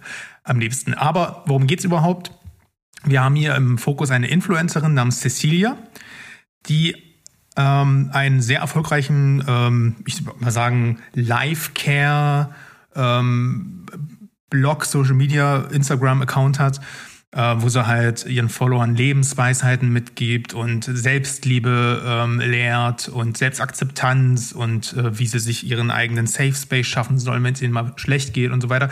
Also quasi so ein Life-Coach ein bisschen, bloß halt nicht gelernt, sondern redet halt eigentlich nur über ihre eigenen Erfahrungen, wie man es halt so zu Tausenden im Internet gerade findet. Und die trifft ähm, am Anfang des Films auf eine Jugendfreundin von ihr ähm, im, in einem Supermarkt wieder.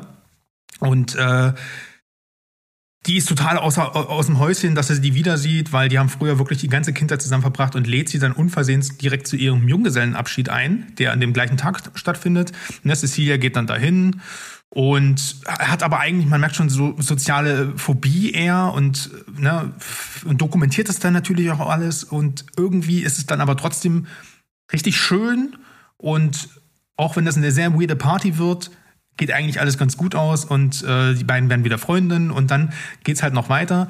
Die äh, äh, am nächsten Tag lädt ihre Freundin sie halt auf den äh, Junggesellenabschied in einem abgelegenen Landhaus ein ähm, mit ihren ganzen Freunden und so weiter. Will sie erst nicht, aber fährt dann halt trotzdem mit hin. Das Problem ist nur, am Ziel angekommen, äh, erwartet sie die quasi derjenige, der das Haus gehört, und das ist eben auch eine alte Freundin aus Kindertagen, die halt Cecilia früher gemobbt hat. Und damit haben wir das zweite Thema des Films, Mobbing. Social Media und Mobbing sind die Kern Kernelemente des Films. Und na, wie soll ich sagen, der Film, das ist kein Spoiler, ist eine Art Slasher. Soll er sein. das hat mich gereizt. Ich habe draufgeklickt, dann sah das Thumbnail noch geil aus, muss ich dazu sagen, sehr stylisch. Und der Film ist, wie gesagt, auch sehr stylisch, sehr kreativ inszeniert.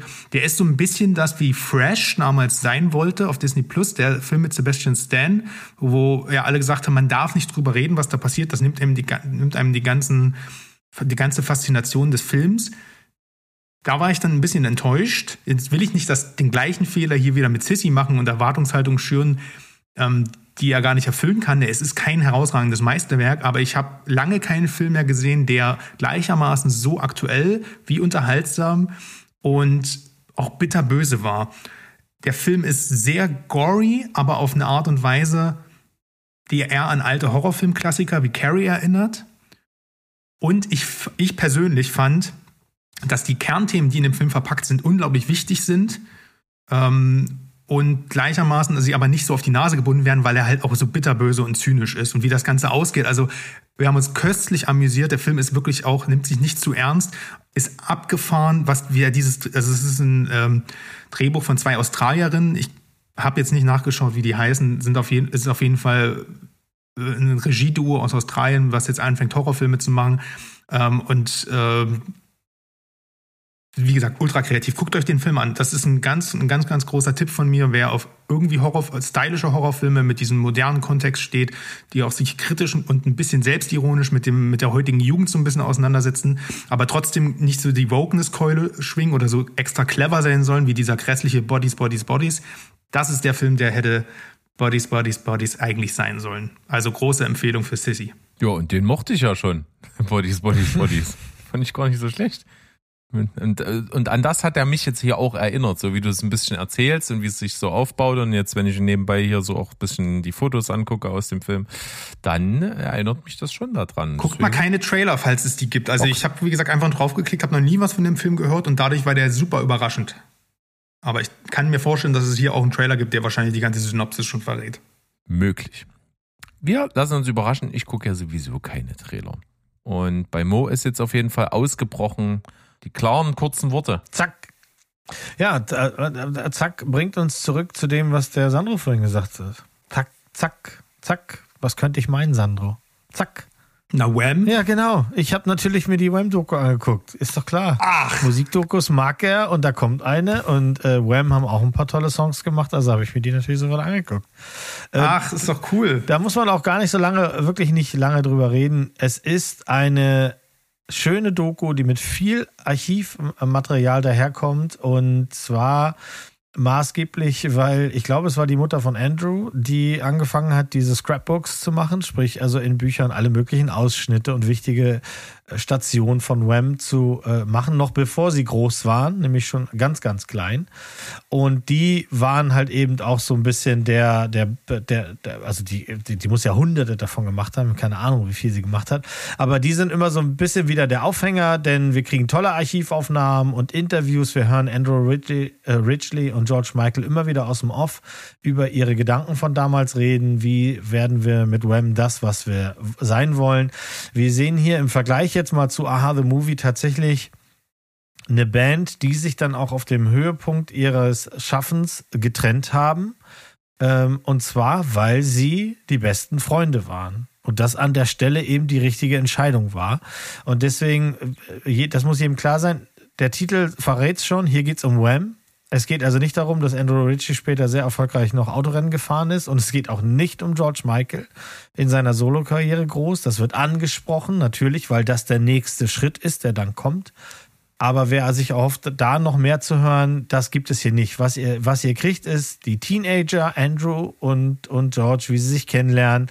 Ähm, ihr kriegt tolle Bilder. Wie ugly war bitte George Michael in seiner Teenagerzeit. Also wow. das ist hervorragend, weil das sollte jedem, der da draußen ab und zu mal sagt, ah, ich weiß gar nicht, wie hübsch ich bin oder so, oder bin ich überhaupt hübsch, das sollte dir Zuversicht geben, weil äh, ähm, also sensationell.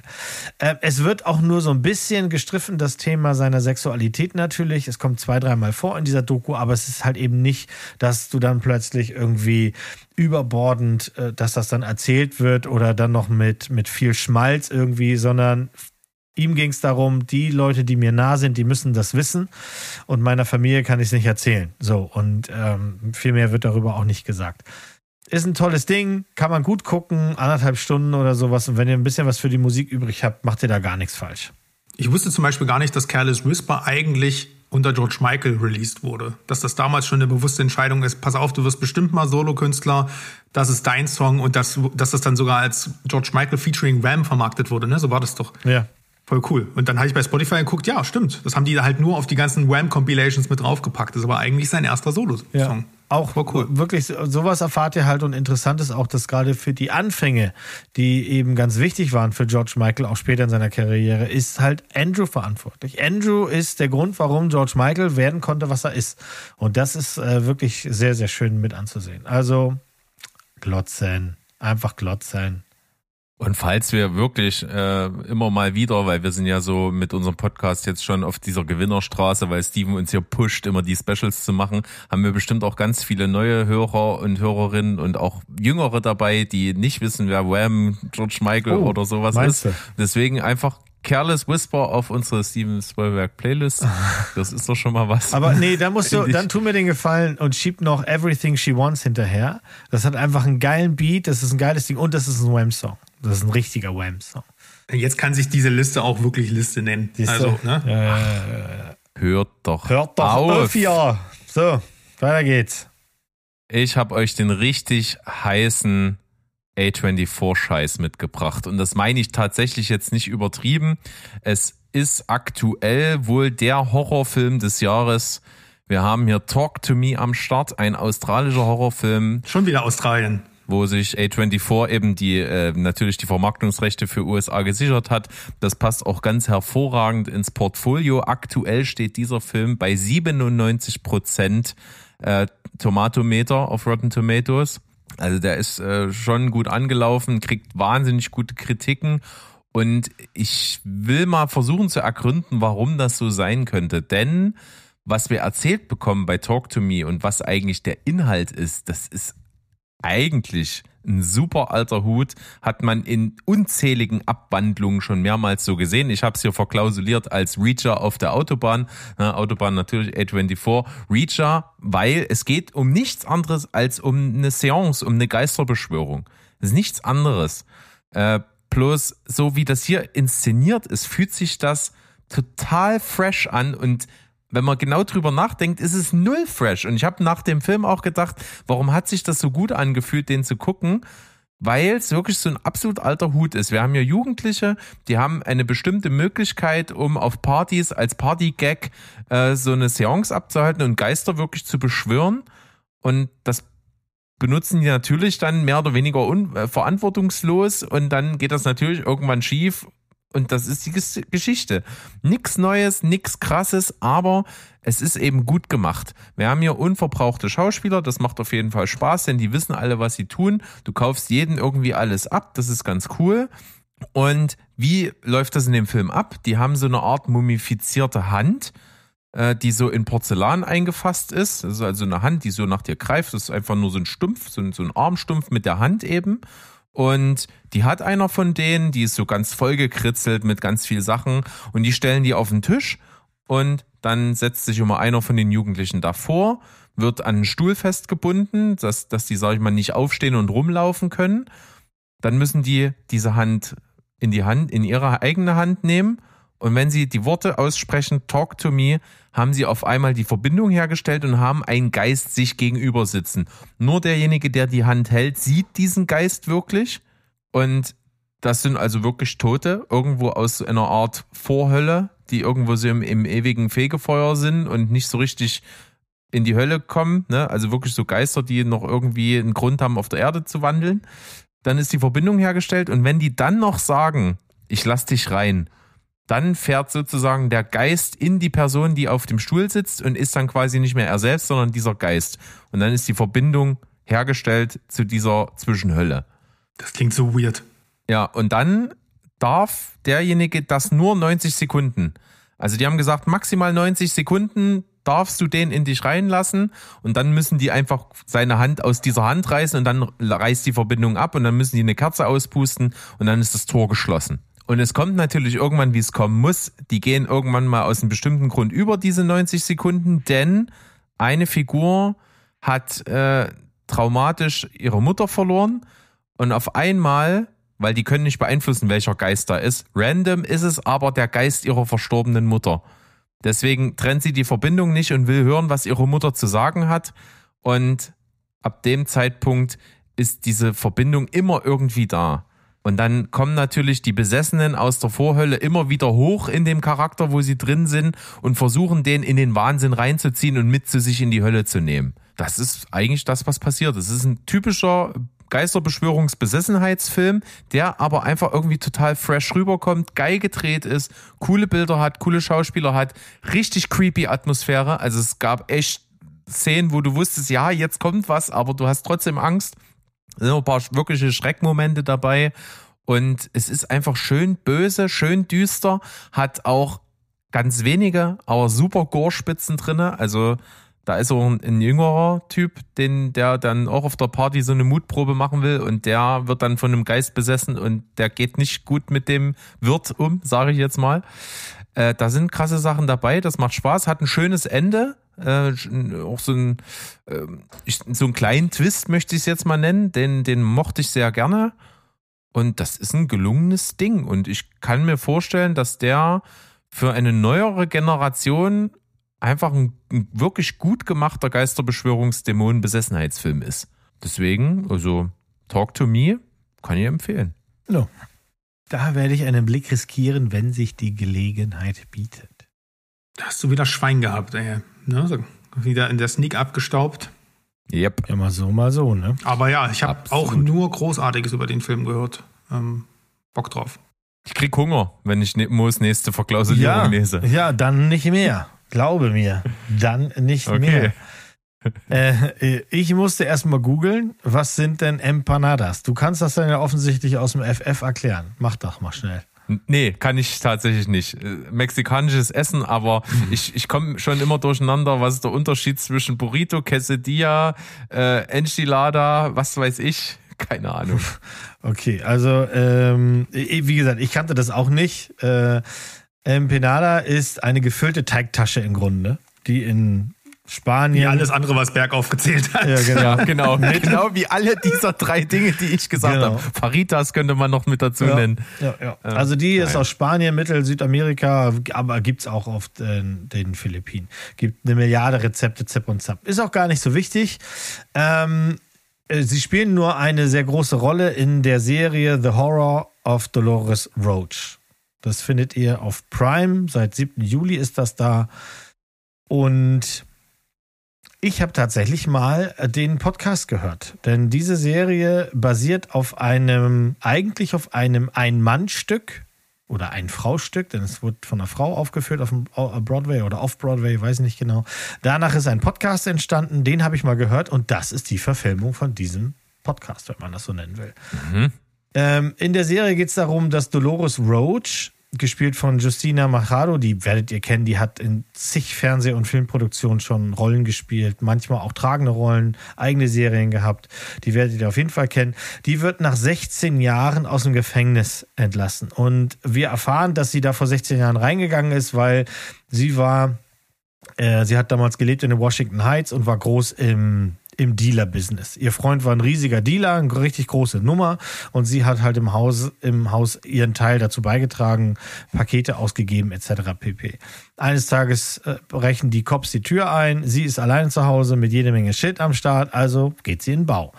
Ähm, 16 Jahre später kommt sie also zurück in die Washington Heights und nichts ist mehr, wie es mal war, denn auch da hat die äh, Gentrifizierung stattgefunden alles ist jetzt hip, alles ist neu, äh, Kaffee gibt's nur noch to go und ähm, das kennt sie halt alles nicht. Und sie, äh, sie, sie geht dann in ihrer Gegend da umher und findet quasi sich gar nicht mehr zurecht, bis auf einen kleinen Laden, der Empanadas macht.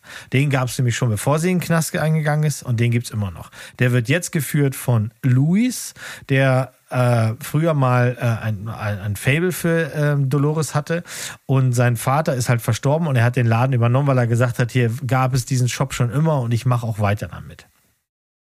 Sie kriegt aus dem Gefängnis halt nur 200 Dollar irgendwie an die Hand und sie kriegt keinen Job. Die, ne, nach 16 Jahren im Gefängnis, sie hat keine richtige Ausbildung, gar nichts. Was sie gelernt hat von einer Einarmigen im Gefängnis mit ihrer, also ihrer Zellenkumpanine, sie hat ihr das Massieren beigebracht. Und das mhm. erwähnt sie so nebenbei und der Louis sagt, pass auf, wenn du eine Bleibe brauchst, kannst du hier unten bei mir crashen. Ich hatte immer irgendwie was für dich übrig und ähm, ich gehe dir auch nicht an die Wäsche, mach dir keine Sorgen. Und wenn du willst, dann kannst du hier unten auch irgendwie die Leute massieren. Und zack, hat dann DIN A4-Blatt einfach schrecklich vollgekrickelt. Hier, kommt rein, für 25 Mäuse könnt ihr euch eine halbe Stunde irgendwie durchkneten lassen. Die Hipsters der Gegend kommen natürlich auch und lassen sich durchkneten. Da, also es sieht alles gar nicht so schlecht aus für Dolores, die wir immer die ganze ganze Zeit nonstop aus dem Off hören. Also sie lässt uns in jeder Folge volles Brot an ihren Gedanken teilhaben. Das ist auch ein bisschen nervig zum Teil, das muss ich zugeben. Ähm, es geht dann alles, und das geht dann auch recht schnell, alles nicht mehr so glatt, wie es aussieht am Anfang, nämlich ähm, es kommt der böse Besitzer des Haus, des Hauses, gespielt von Mark Maroon, den mag ich ja sehr gerne, ne? kennen wir von Glow als Manager. Der kommt dahin und sagt, das geht nicht, du kannst ja hier nicht einfach ein Geschäft aufmachen, ist super aufbrausend und der Typ schuldet ihm schon ganz viel Geld und wir erfahren dann eben, dass wegen dieser Gentrifizierung da alles ganz wahnsinnig teuer ist und ein Wort gibt das andere. Er liegt plötzlich auf der Massagebank, wird durchgeknetet und dann hat er plötzlich einen Genickbruch. Hups, wie ist das denn passiert? Ja, puh, was mache ich denn jetzt? Und während Dolores noch überlegt, was mache ich denn jetzt, was mache ich denn jetzt? Und sie läuft im Baumarkt und holt erstmal das ganze Zeug, was man zum Verscharren und Loswerden von Leichen braucht. Das wissen wir ja alle, was man da so braucht. Während sie das macht, kommt sie zurück. Also, sie ist dann zurück in dem Laden und die Leiche ist weg. Und Luis steht vor ihr und sagt, ich habe mich drum gekümmert. Und von dem Tag an gibt es dann ganz spezielle Empanadas in diesem Shop. Mm. und wir den Rest der Serie, und das ist jetzt kein Spoiler, weil das sieht man halt auch gleich im, im, im Trailer, ähm, während der weiteren Folgen, es sind acht an der Zahl, die sind immer so knapp, eine, nicht ganz eine halbe Stunde lang, also schon bite-sized. Ne? ja. Verstehst du? Hm sehen wir halt, dass das Ganze echt durchdreht. Das ist auch der Clou. Also am Anfang, in der ersten Folge, sehen wir quasi, wie eine Frau auf der Bühne dieses Broadway-Stück spielt. Und die wird dann hinter der Bühne besucht und dann unterhalten sie sich, unterhält sie sich da mit zwei, drei Leuten. Ah, das Bühnenstück wegen dem Podcast, bla und blub. Und ach, das war ja damals alles so schlimm und es ist ja eine wahre Geschichte, zip und zap. Alle gehen raus und plötzlich steht Dolores hinter ihr und sagt, und jetzt erzähle ich dir, wie es wirklich war. Das ist dann der Aufhänger und so dreht sich das und am Ende schließt sich natürlich dann der Kreis. Ähm, ich fand das ganz charmant. Das kann man wirklich gut weggucken, eben wegen dieser halben Stunde. Ja, das acht Folgen, eine halbe Stunde. Ich habe das auf drei Tage verteilt, abends mal zwei Folgen weggeguckt. Die Schauspieler sind alle schön. Ist in der witzigen Rolle äh, spielt auch Cindy Lauper mit. Mhm. Ähm, das macht sie super. Sie ist, eine, sie ist eine Privatdetektivin, die da mitspielt. Wie gesagt, Mark Maroon, auch wenn er nicht so lange mitspielen darf, den mag ich sehr gerne. Dieser Alejandro Hernandez, der den Louis spielt, dem nimmst du das durchgeknallte, waldständig bekiffte auch richtig ab. Das ist, das ist wirklich ich würde mal sagen, das, das ist so eine richtig solide 7. Ja, das kann man machen. Das ist ein bisschen schwarzhumorig. Guck das mal einfach, das schadet nichts. Ist übrigens, glaube ich, wenn ich mich nicht irre, ab 16 oder 18 sogar. Ja. Das ist ja manchen Leuten wichtig, ne? So. Naja. Viel R-rated Stuff heute hier in der Sendung. Ja, also Blut fließt in Strömen. Und äh, vor allen Dingen äh, erinnert mich das ja auch so an Bisschen an dänische Delikatessen natürlich auch aufgrund bisschen, der Thematik. bisschen, ja. Ganz kleines bisschen. Ganz kleines bisschen. Hier wird halt noch oh, mit reingeworfen, so von wegen, ne, wer sind wir denn, wenn unsere Wurzeln plötzlich nicht mehr da sind? Du bist mal ein paar Jahre im Knast und schon ist die deine ganze äh, Jugend, äh, deine ganze Gegend, in der du aufgewachsen bist, die Leute sind alle weg, etc. Ähm, das wird ja, so ein bisschen als Metaebene noch mit reingeworfen, spielt aber streng genommen keine Rolle. Aber ich meine, immerhin, sie hat Drogen vertickt und sie war 16 Jahre im Bau. Also, come on. Ja, klar, dass du damit bonden kannst, Mo, ne? Das ist halt, ja. Street Credibility. Yes. Mhm. Ah. Da, da, also, wenn du das googelst, dann findest du auf jeden Fall sofort ein Bild von Mo. Was? Ähm, ja, okay. Mache ich danach gleich. Ähm, aber ich habe jetzt einfach noch mal äh, ein Schlussplädoyer hier für euch, ich glaube, das ist ein, eines, eine der sinnlosesten, äh, wie soll ich das sagen, Kritiken oder Zusammenfassungen, die ich jemals in diesem Podcast machen werde, konnte, was auch immer, oder loslasse, weil jeder weiß, dass das einfach ein Must-See ist. Denn ich rede über einen weiteren ähm, Kandidaten mit 97 Prozent auf dem Tomatometer. Und was für eine lustige Parallele. Diesmal ist es nur eine Serie mit vier Staffeln, die letztlich auch wieder der Spitzenreiter der Emmys war. Die Rede ist natürlich von Succession. Ich habe es mhm. durch. Ähm, 27 Nominierungen hat Succession wieder abgeräumt ähm, bei den diesjährigen Nominierungen. Die sind erst seit zwei, drei Wochen raus, glaube ich. Ähm, kurz nur, weil das hier natürlich auch eine Relevanz bei uns hat. Last of Us kam auch sehr gut an, Berg, hast du gesehen? Also 24 Nominierungen oder sowas. Ähm, Ted Lasso auch, also hat mich sehr gefreut. Und äh, bei Succession ist es so, äh, beste Dramaserie, bester Hauptdarsteller für Brian Cox, Kieran Culkin, Jeremy Strong, beste Hauptdarstellerin, beste Nebendarsteller, also im Prinzip alle großen, wichtigen Preise, beste Regie, bestes Drehbuch. Ähm, warum ist das so, fragt man sich doch. Und das habe ich mich auch gefragt und habe diese Serie angemacht, weil eigentlich hat die mich thematisch immer überhaupt nicht interessiert. Und ich glaube, das ist auch das Go-To. Die meisten wird wahrscheinlich dieses Thema erstmal gar nicht so richtig berühren. Ähm, ich habe dann noch mitbekommen, dass die Serie von Will Ferrell und Adam McKay produziert wird. Ähm, das Was hat für eine Kombi. natürlich auch aufhorchen lassen. Die machen aber viel zusammen, tatsächlich. Ähm, Don't Look Up oder so war, glaube ich, auch von beiden produziert. Egal. Ähm, ich, da ja alle wissen, da wir ja alle wissen, dass das aktuell im Schnitt von, die, von den Bewertungen ja wohl eine der besten Serien ist und die meisten Emmys hat und so weiter, will ich mich nicht wiederholen. Ich äh, habe das einfach mal jetzt so gemacht, dass ich vier Gründe zusammengesucht habe, warum man die Serie gucken muss. Grund Nummer eins, das Intro. So merkwürdig, wie es klingt, ähm, aber das Intro, beziehungsweise maßgeblich die Musik von Nicholas Britell, ist herausragend. Es ist quasi, ich habe das früher immer zu Game of Thrones gesagt, aber das hier fast noch mehr. Es ist ein unskippable Intro. Es ist so geil. Es, es geht ewig, aber du, ich, du kannst es, es könnte auch daran liegen, dass Wow immer noch zu dämlich ist, diesen Skip-Button ins Intro zu ballern. Aber irgendwann habe ich mein Schicksal akzeptiert und es hat tatsächlich auch immer genossen. Dieser Nicholas Britell macht herausragende Soundtracks. Ich habe es letztens erst wieder erzählt in She Set. Der hat maßgeblich dazu beigetragen, dass ich diesen Film sehr gefühlt habe. Macht aber auch viele Komödien und so was. Ich will jetzt nicht nochmal auf seine Filmografie eingehen. Ähm, es ist einfach geil und ich bitte darum, dass wir das Main-Theme von Succession bitte auch auf unsere Random Playlist nehmen, wenn wir heute schon einmal wieder so in Geberlaune sind, weil es ist wirklich Mensch, ziemlich die gut. Die wird heute schwanger, die Playlist. Die das wird heute richtig vollgepumpt. Und das Gute ist, ähm, dann kannst du es auch gleich mal anhören, Berg. Ähm, und man ist ja in Zeiten des Binge-Watchens eigentlich geneigt, na, schnell weiter und schnell weiter, aber wie gesagt, es geht einfach nicht.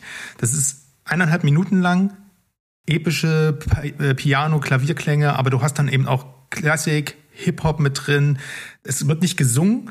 Du hast die ganze Zeit so Videoaufnahmen aus der, der aus der Familienhistorie der Royce, um die es in diesem, dieser Serie geht.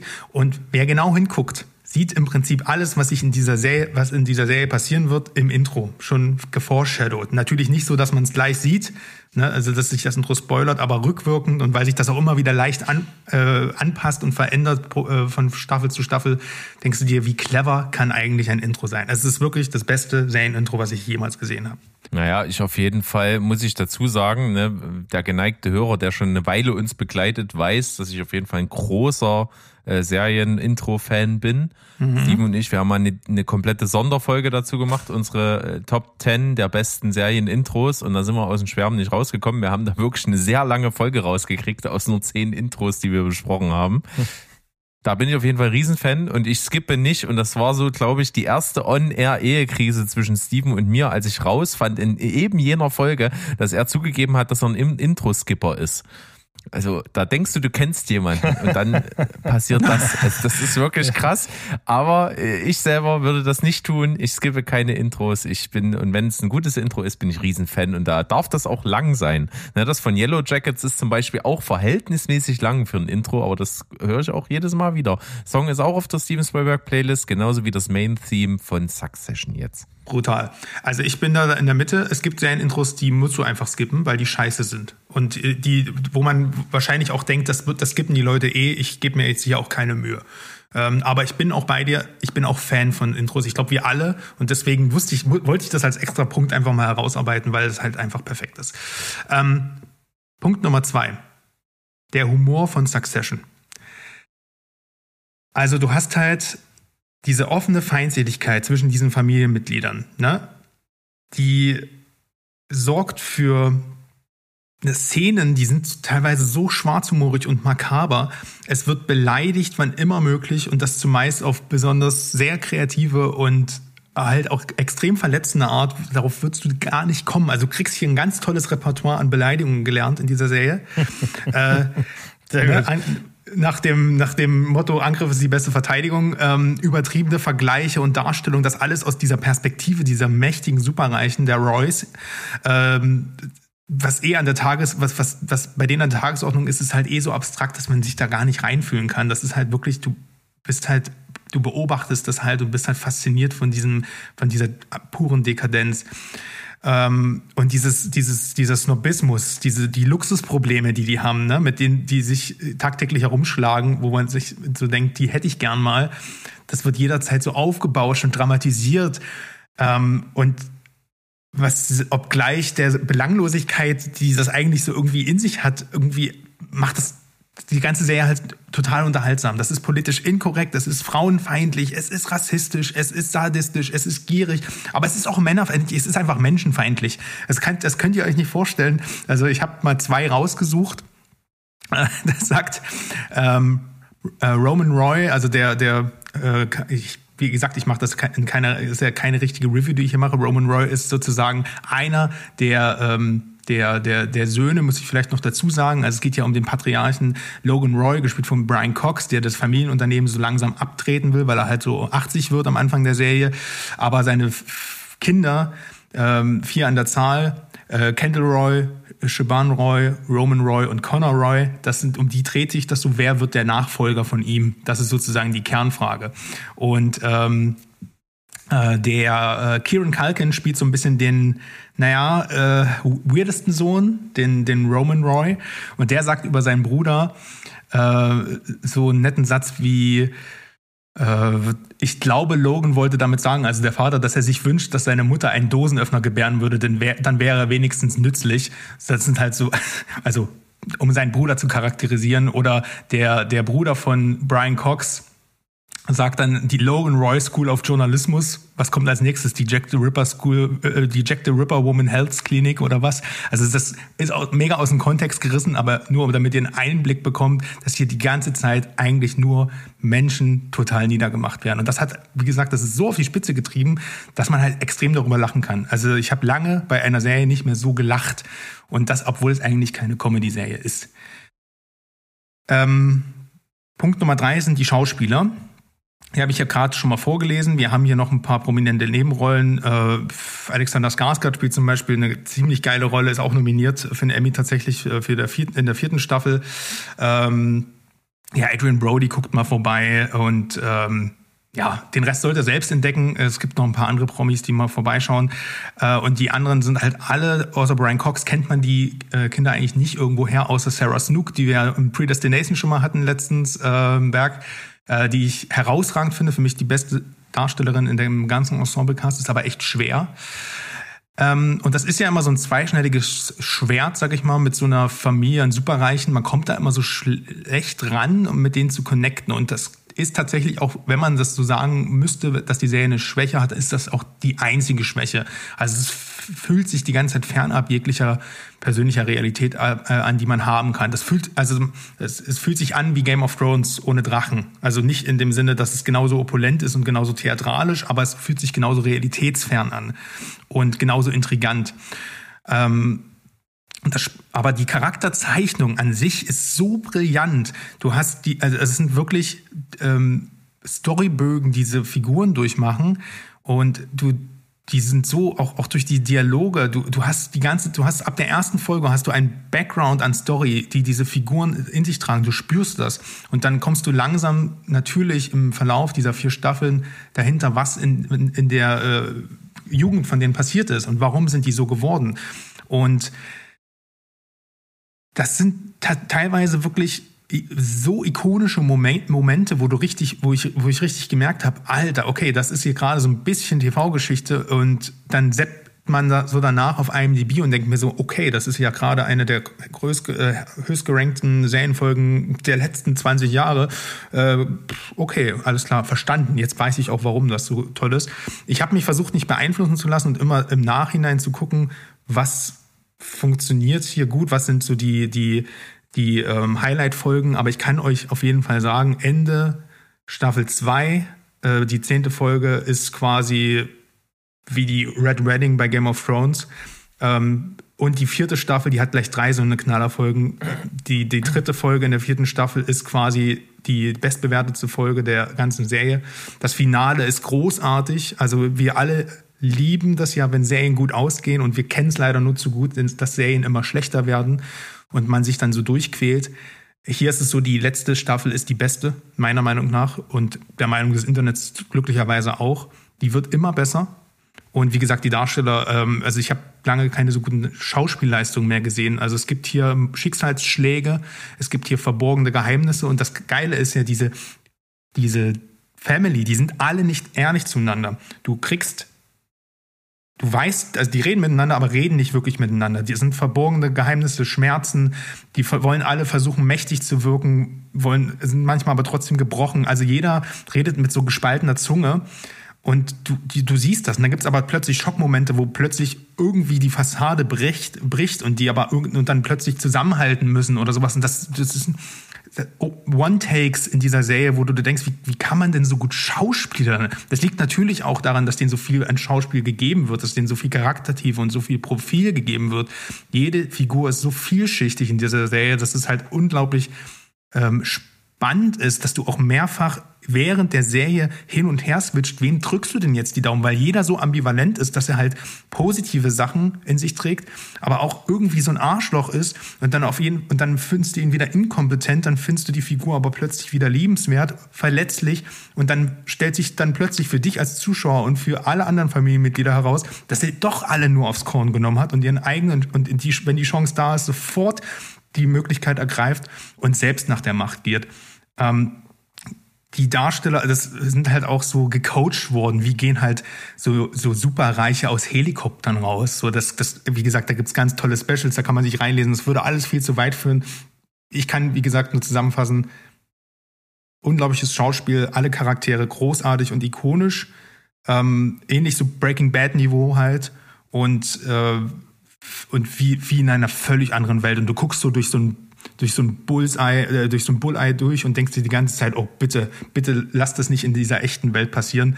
Und das führt uns zum Punkt 4, die Relevanz. Denn natürlich ist das auch mit dem, auch wenn das sehr überspitzt ist, irgendwo ja auch ähm, sehr, also sehr realistisch, was in dieser Serie gezeigt wird. Ne? Du hast ein milliardenschweres Medienunternehmen, ähm, was von einer Dynastie, also von einer Familie nur beherrscht wird und die Verhältnisse aus Succession weisen erstaunlich viele Parallelen zu Rupert Murdoch auf. Wer sich damit mal beschäftigt hat, also das ist der, ähm, der auch beispielsweise Fox News äh, seit Jahrzehnten politisch beeinflusst oder dem das gehört und der dem ungefähr so zwei Prozent der weltweiten medialen Berichterstattung ähm, quasi gehören mit dieser Firma und der halt, wie gesagt, auch seine eigenen Kinder in der Rangfolge dann halt auch in ähnliche Machtpositionen immer weiter ähm, positioniert. Also was gibt es auf der Welt? Ähm, das hat natürlich auch ein bisschen, äh, ein bisschen werden hier auch so Verhältnisse wie halt ne, zum Beispiel in der ähm, britischen Monarchie damit aufgegriffen und sowas. Das, ist, das hat auch einen ähnlichen äh, royalen Touch hier teilweise. Ähm, aber so ist es am Ende. Und es geht natürlich auch um einfach zeitlich relevante Themen. Es geht halt um Missbrauch von Medien äh, und Verblendung von Medienkonsumenten, Social Media, Einflussnahme der Medien auf die Politik, Fake News. Du hast äh, Missbrauch von Wahlen als ganz großes Thema.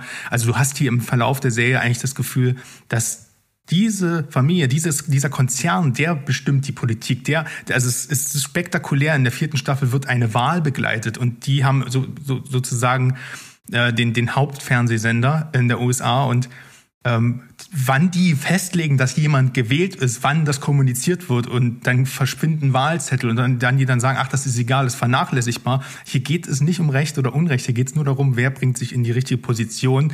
Und sobald das verkündet wurde, ruft der Präsident an und bedankt sich dafür. Also es ist unglaublich deprimierend, unterhaltsam. Man lacht halt darüber, wie zynisch das ist und dann denkt man sich aber immer so, oh, es bleibt mir gerade im Hals stecken, weil ich glaube, da ist ganz schön was dran. Und zusammenfassend kann man echt nur sagen, dass es tatsächlich ähm, eine sehr, sehr brisante Serie ist. Die wird ihrem Ruf gerecht. Es ist durch die Bank weg perfekt eigentlich. Äh, ich würde sagen, es ist die beste Serie, die es aktuell gibt, so im Allgemeinen. Natürlich gibt es dann noch persönliche Präferenzen. Manche mögen halt einfach, wie gesagt, das Thema nicht und sowas. Die Inszenierung ist beispielsweise halt nicht sehr abwechslungsreich. Ne? Die sind mal immer wieder mal ein paar schöne Anwesen, wo sich dann auch diese Konflikte zuspitzen. Da ist das mal eine Riesenjacht oder ein äh, schottisches Schloss oder eine Hochzeit oder sowas. Aber im Prinzip sind immer nur Leute in Räumen und diskutieren. Das ist super spannend. Aber wer jetzt erwartet, dass, der, dass man da mal irgendwie Abwechslung bekommt, das ist hier nicht so gegeben. Ne? Das muss ich halt sagen. Das ist vielleicht eine Schwäche. Und wie gesagt, es ist sehr schwer, mit diesen Figuren zu bonden, weil man nicht wirklich mitfühlen kann, weil man die Probleme einfach nicht nachvollziehen kann. Ne? Also da werden äh, Leichen unter den Teppich gekehrt, da werden Intrigen. Also wie gesagt, man kann, man fragt sich wirklich, sind Menschen so moralisch vom Weg abgekommen, dass sie selbst in ihrer dunkelsten Stunde die ganze Zeit im Hinterkopf haben, äh, so eine Idee haben, wie komme ich denn eigentlich, wie kann ich das Beste aus meiner Situation machen, wie kann ich nach Macht streben? Und dann hinterfragt man sich auch, und das ist das Letzte, was ich dazu sage, man hinterfragt sich teilweise auch selbst, wie würde ich denn in dieser Position handeln, wenn ich dort wäre und jetzt ist plötzlich das und das passiert. Wäre mein erster Instinkt auf, wie komme ich da am besten raus und wie kann ich den meisten Profit rausschlagen? Und das ist gar, manchmal gar nicht so einfach zu beantworten. Vor allem, weil die Figuren, trotzdem sie halt so narzisstisch teilweise sind, trotzdem irgendwie immer noch menschlich sind und verletzlich sind. Na, das sind keine Superbösewichte. Ähm, und deswegen kann ich nur sagen, guckt euch das an. Es gibt, da führt kein Weg früher oder später dran vorbei. Es ist wirklich das Beste, was HBO seit Jahren rausgehauen hat. Ganz im Gegensatz zu The Idol wohl. Ja, auf jeden Fall. Äh, Succession ist ganz, ganz, ganz oben auf meiner Liste. Das ist aber so ein Ding, das muss ich alleine gucken und dann mal eben so 39 Stunden oder was das geht. Ähm, das muss man erstmal einbauen. Aber es kommt. Also dauert auch nicht mehr lang, dann fange ich an. Ich sag mal, der, der größte Druck innerhalb unserer kleinen, äh, aber feinen Gruppierung von Steven Spielberg ist ja bei mir jetzt weg. Ted Lasso ist bald durch. Das heißt, es gibt keine großen Serien mehr, die, wo ihr mir in den Ohren liegt, sage ich mal. Von daher habe ich das auch schon, ich habe das auch schon super lange auf der Liste, Succession. Und deswegen äh, klingt das so wie, das könnte das nächste große Ding sein hier im Hause Rollberg. Mal gucken. Ja, das gefällt Auf euch jeden Fall allen. kommt man so schon nicht, nicht leicht dran vorbei und nach deinem Plädoyer mit den, mit den ganzen Gründen jetzt äh, auch, glaube ich, eher nicht. Da hast du gut viel Zeit für verwendet und glaube ich, es ist dir ein Anliegen, das kam rüber. Ja, ich, ich will, will euch nicht unter Druck setzen. Ich sag euch einfach nur, äh, macht es für euch. Also es wird euch einfach allen gut gefallen. Ich, da, da kenne ich euren Geschmack doch gut genug. Ihr findet da alle was drin. Fantastisch. Äh, dann war's das hier mit Folge Nummer 33. Und wir freuen uns auf nächste Woche, denn dann gibt's Barbenheimer. Und ich habe ja zum Zeitpunkt jetzt, wo wir aufnehmen, beide noch vor mir. Bin gespannt, was passiert. Und das Ergebnis hören wir nächsten Sonntag. Und bis dahin würde ich einfach sagen, tschüss, ciao. Und goodbye. Bleibt spoilerfrei. Also, wie das klappt. Meine Fresse. Durch, Hand in Hand durch die Zielgerade.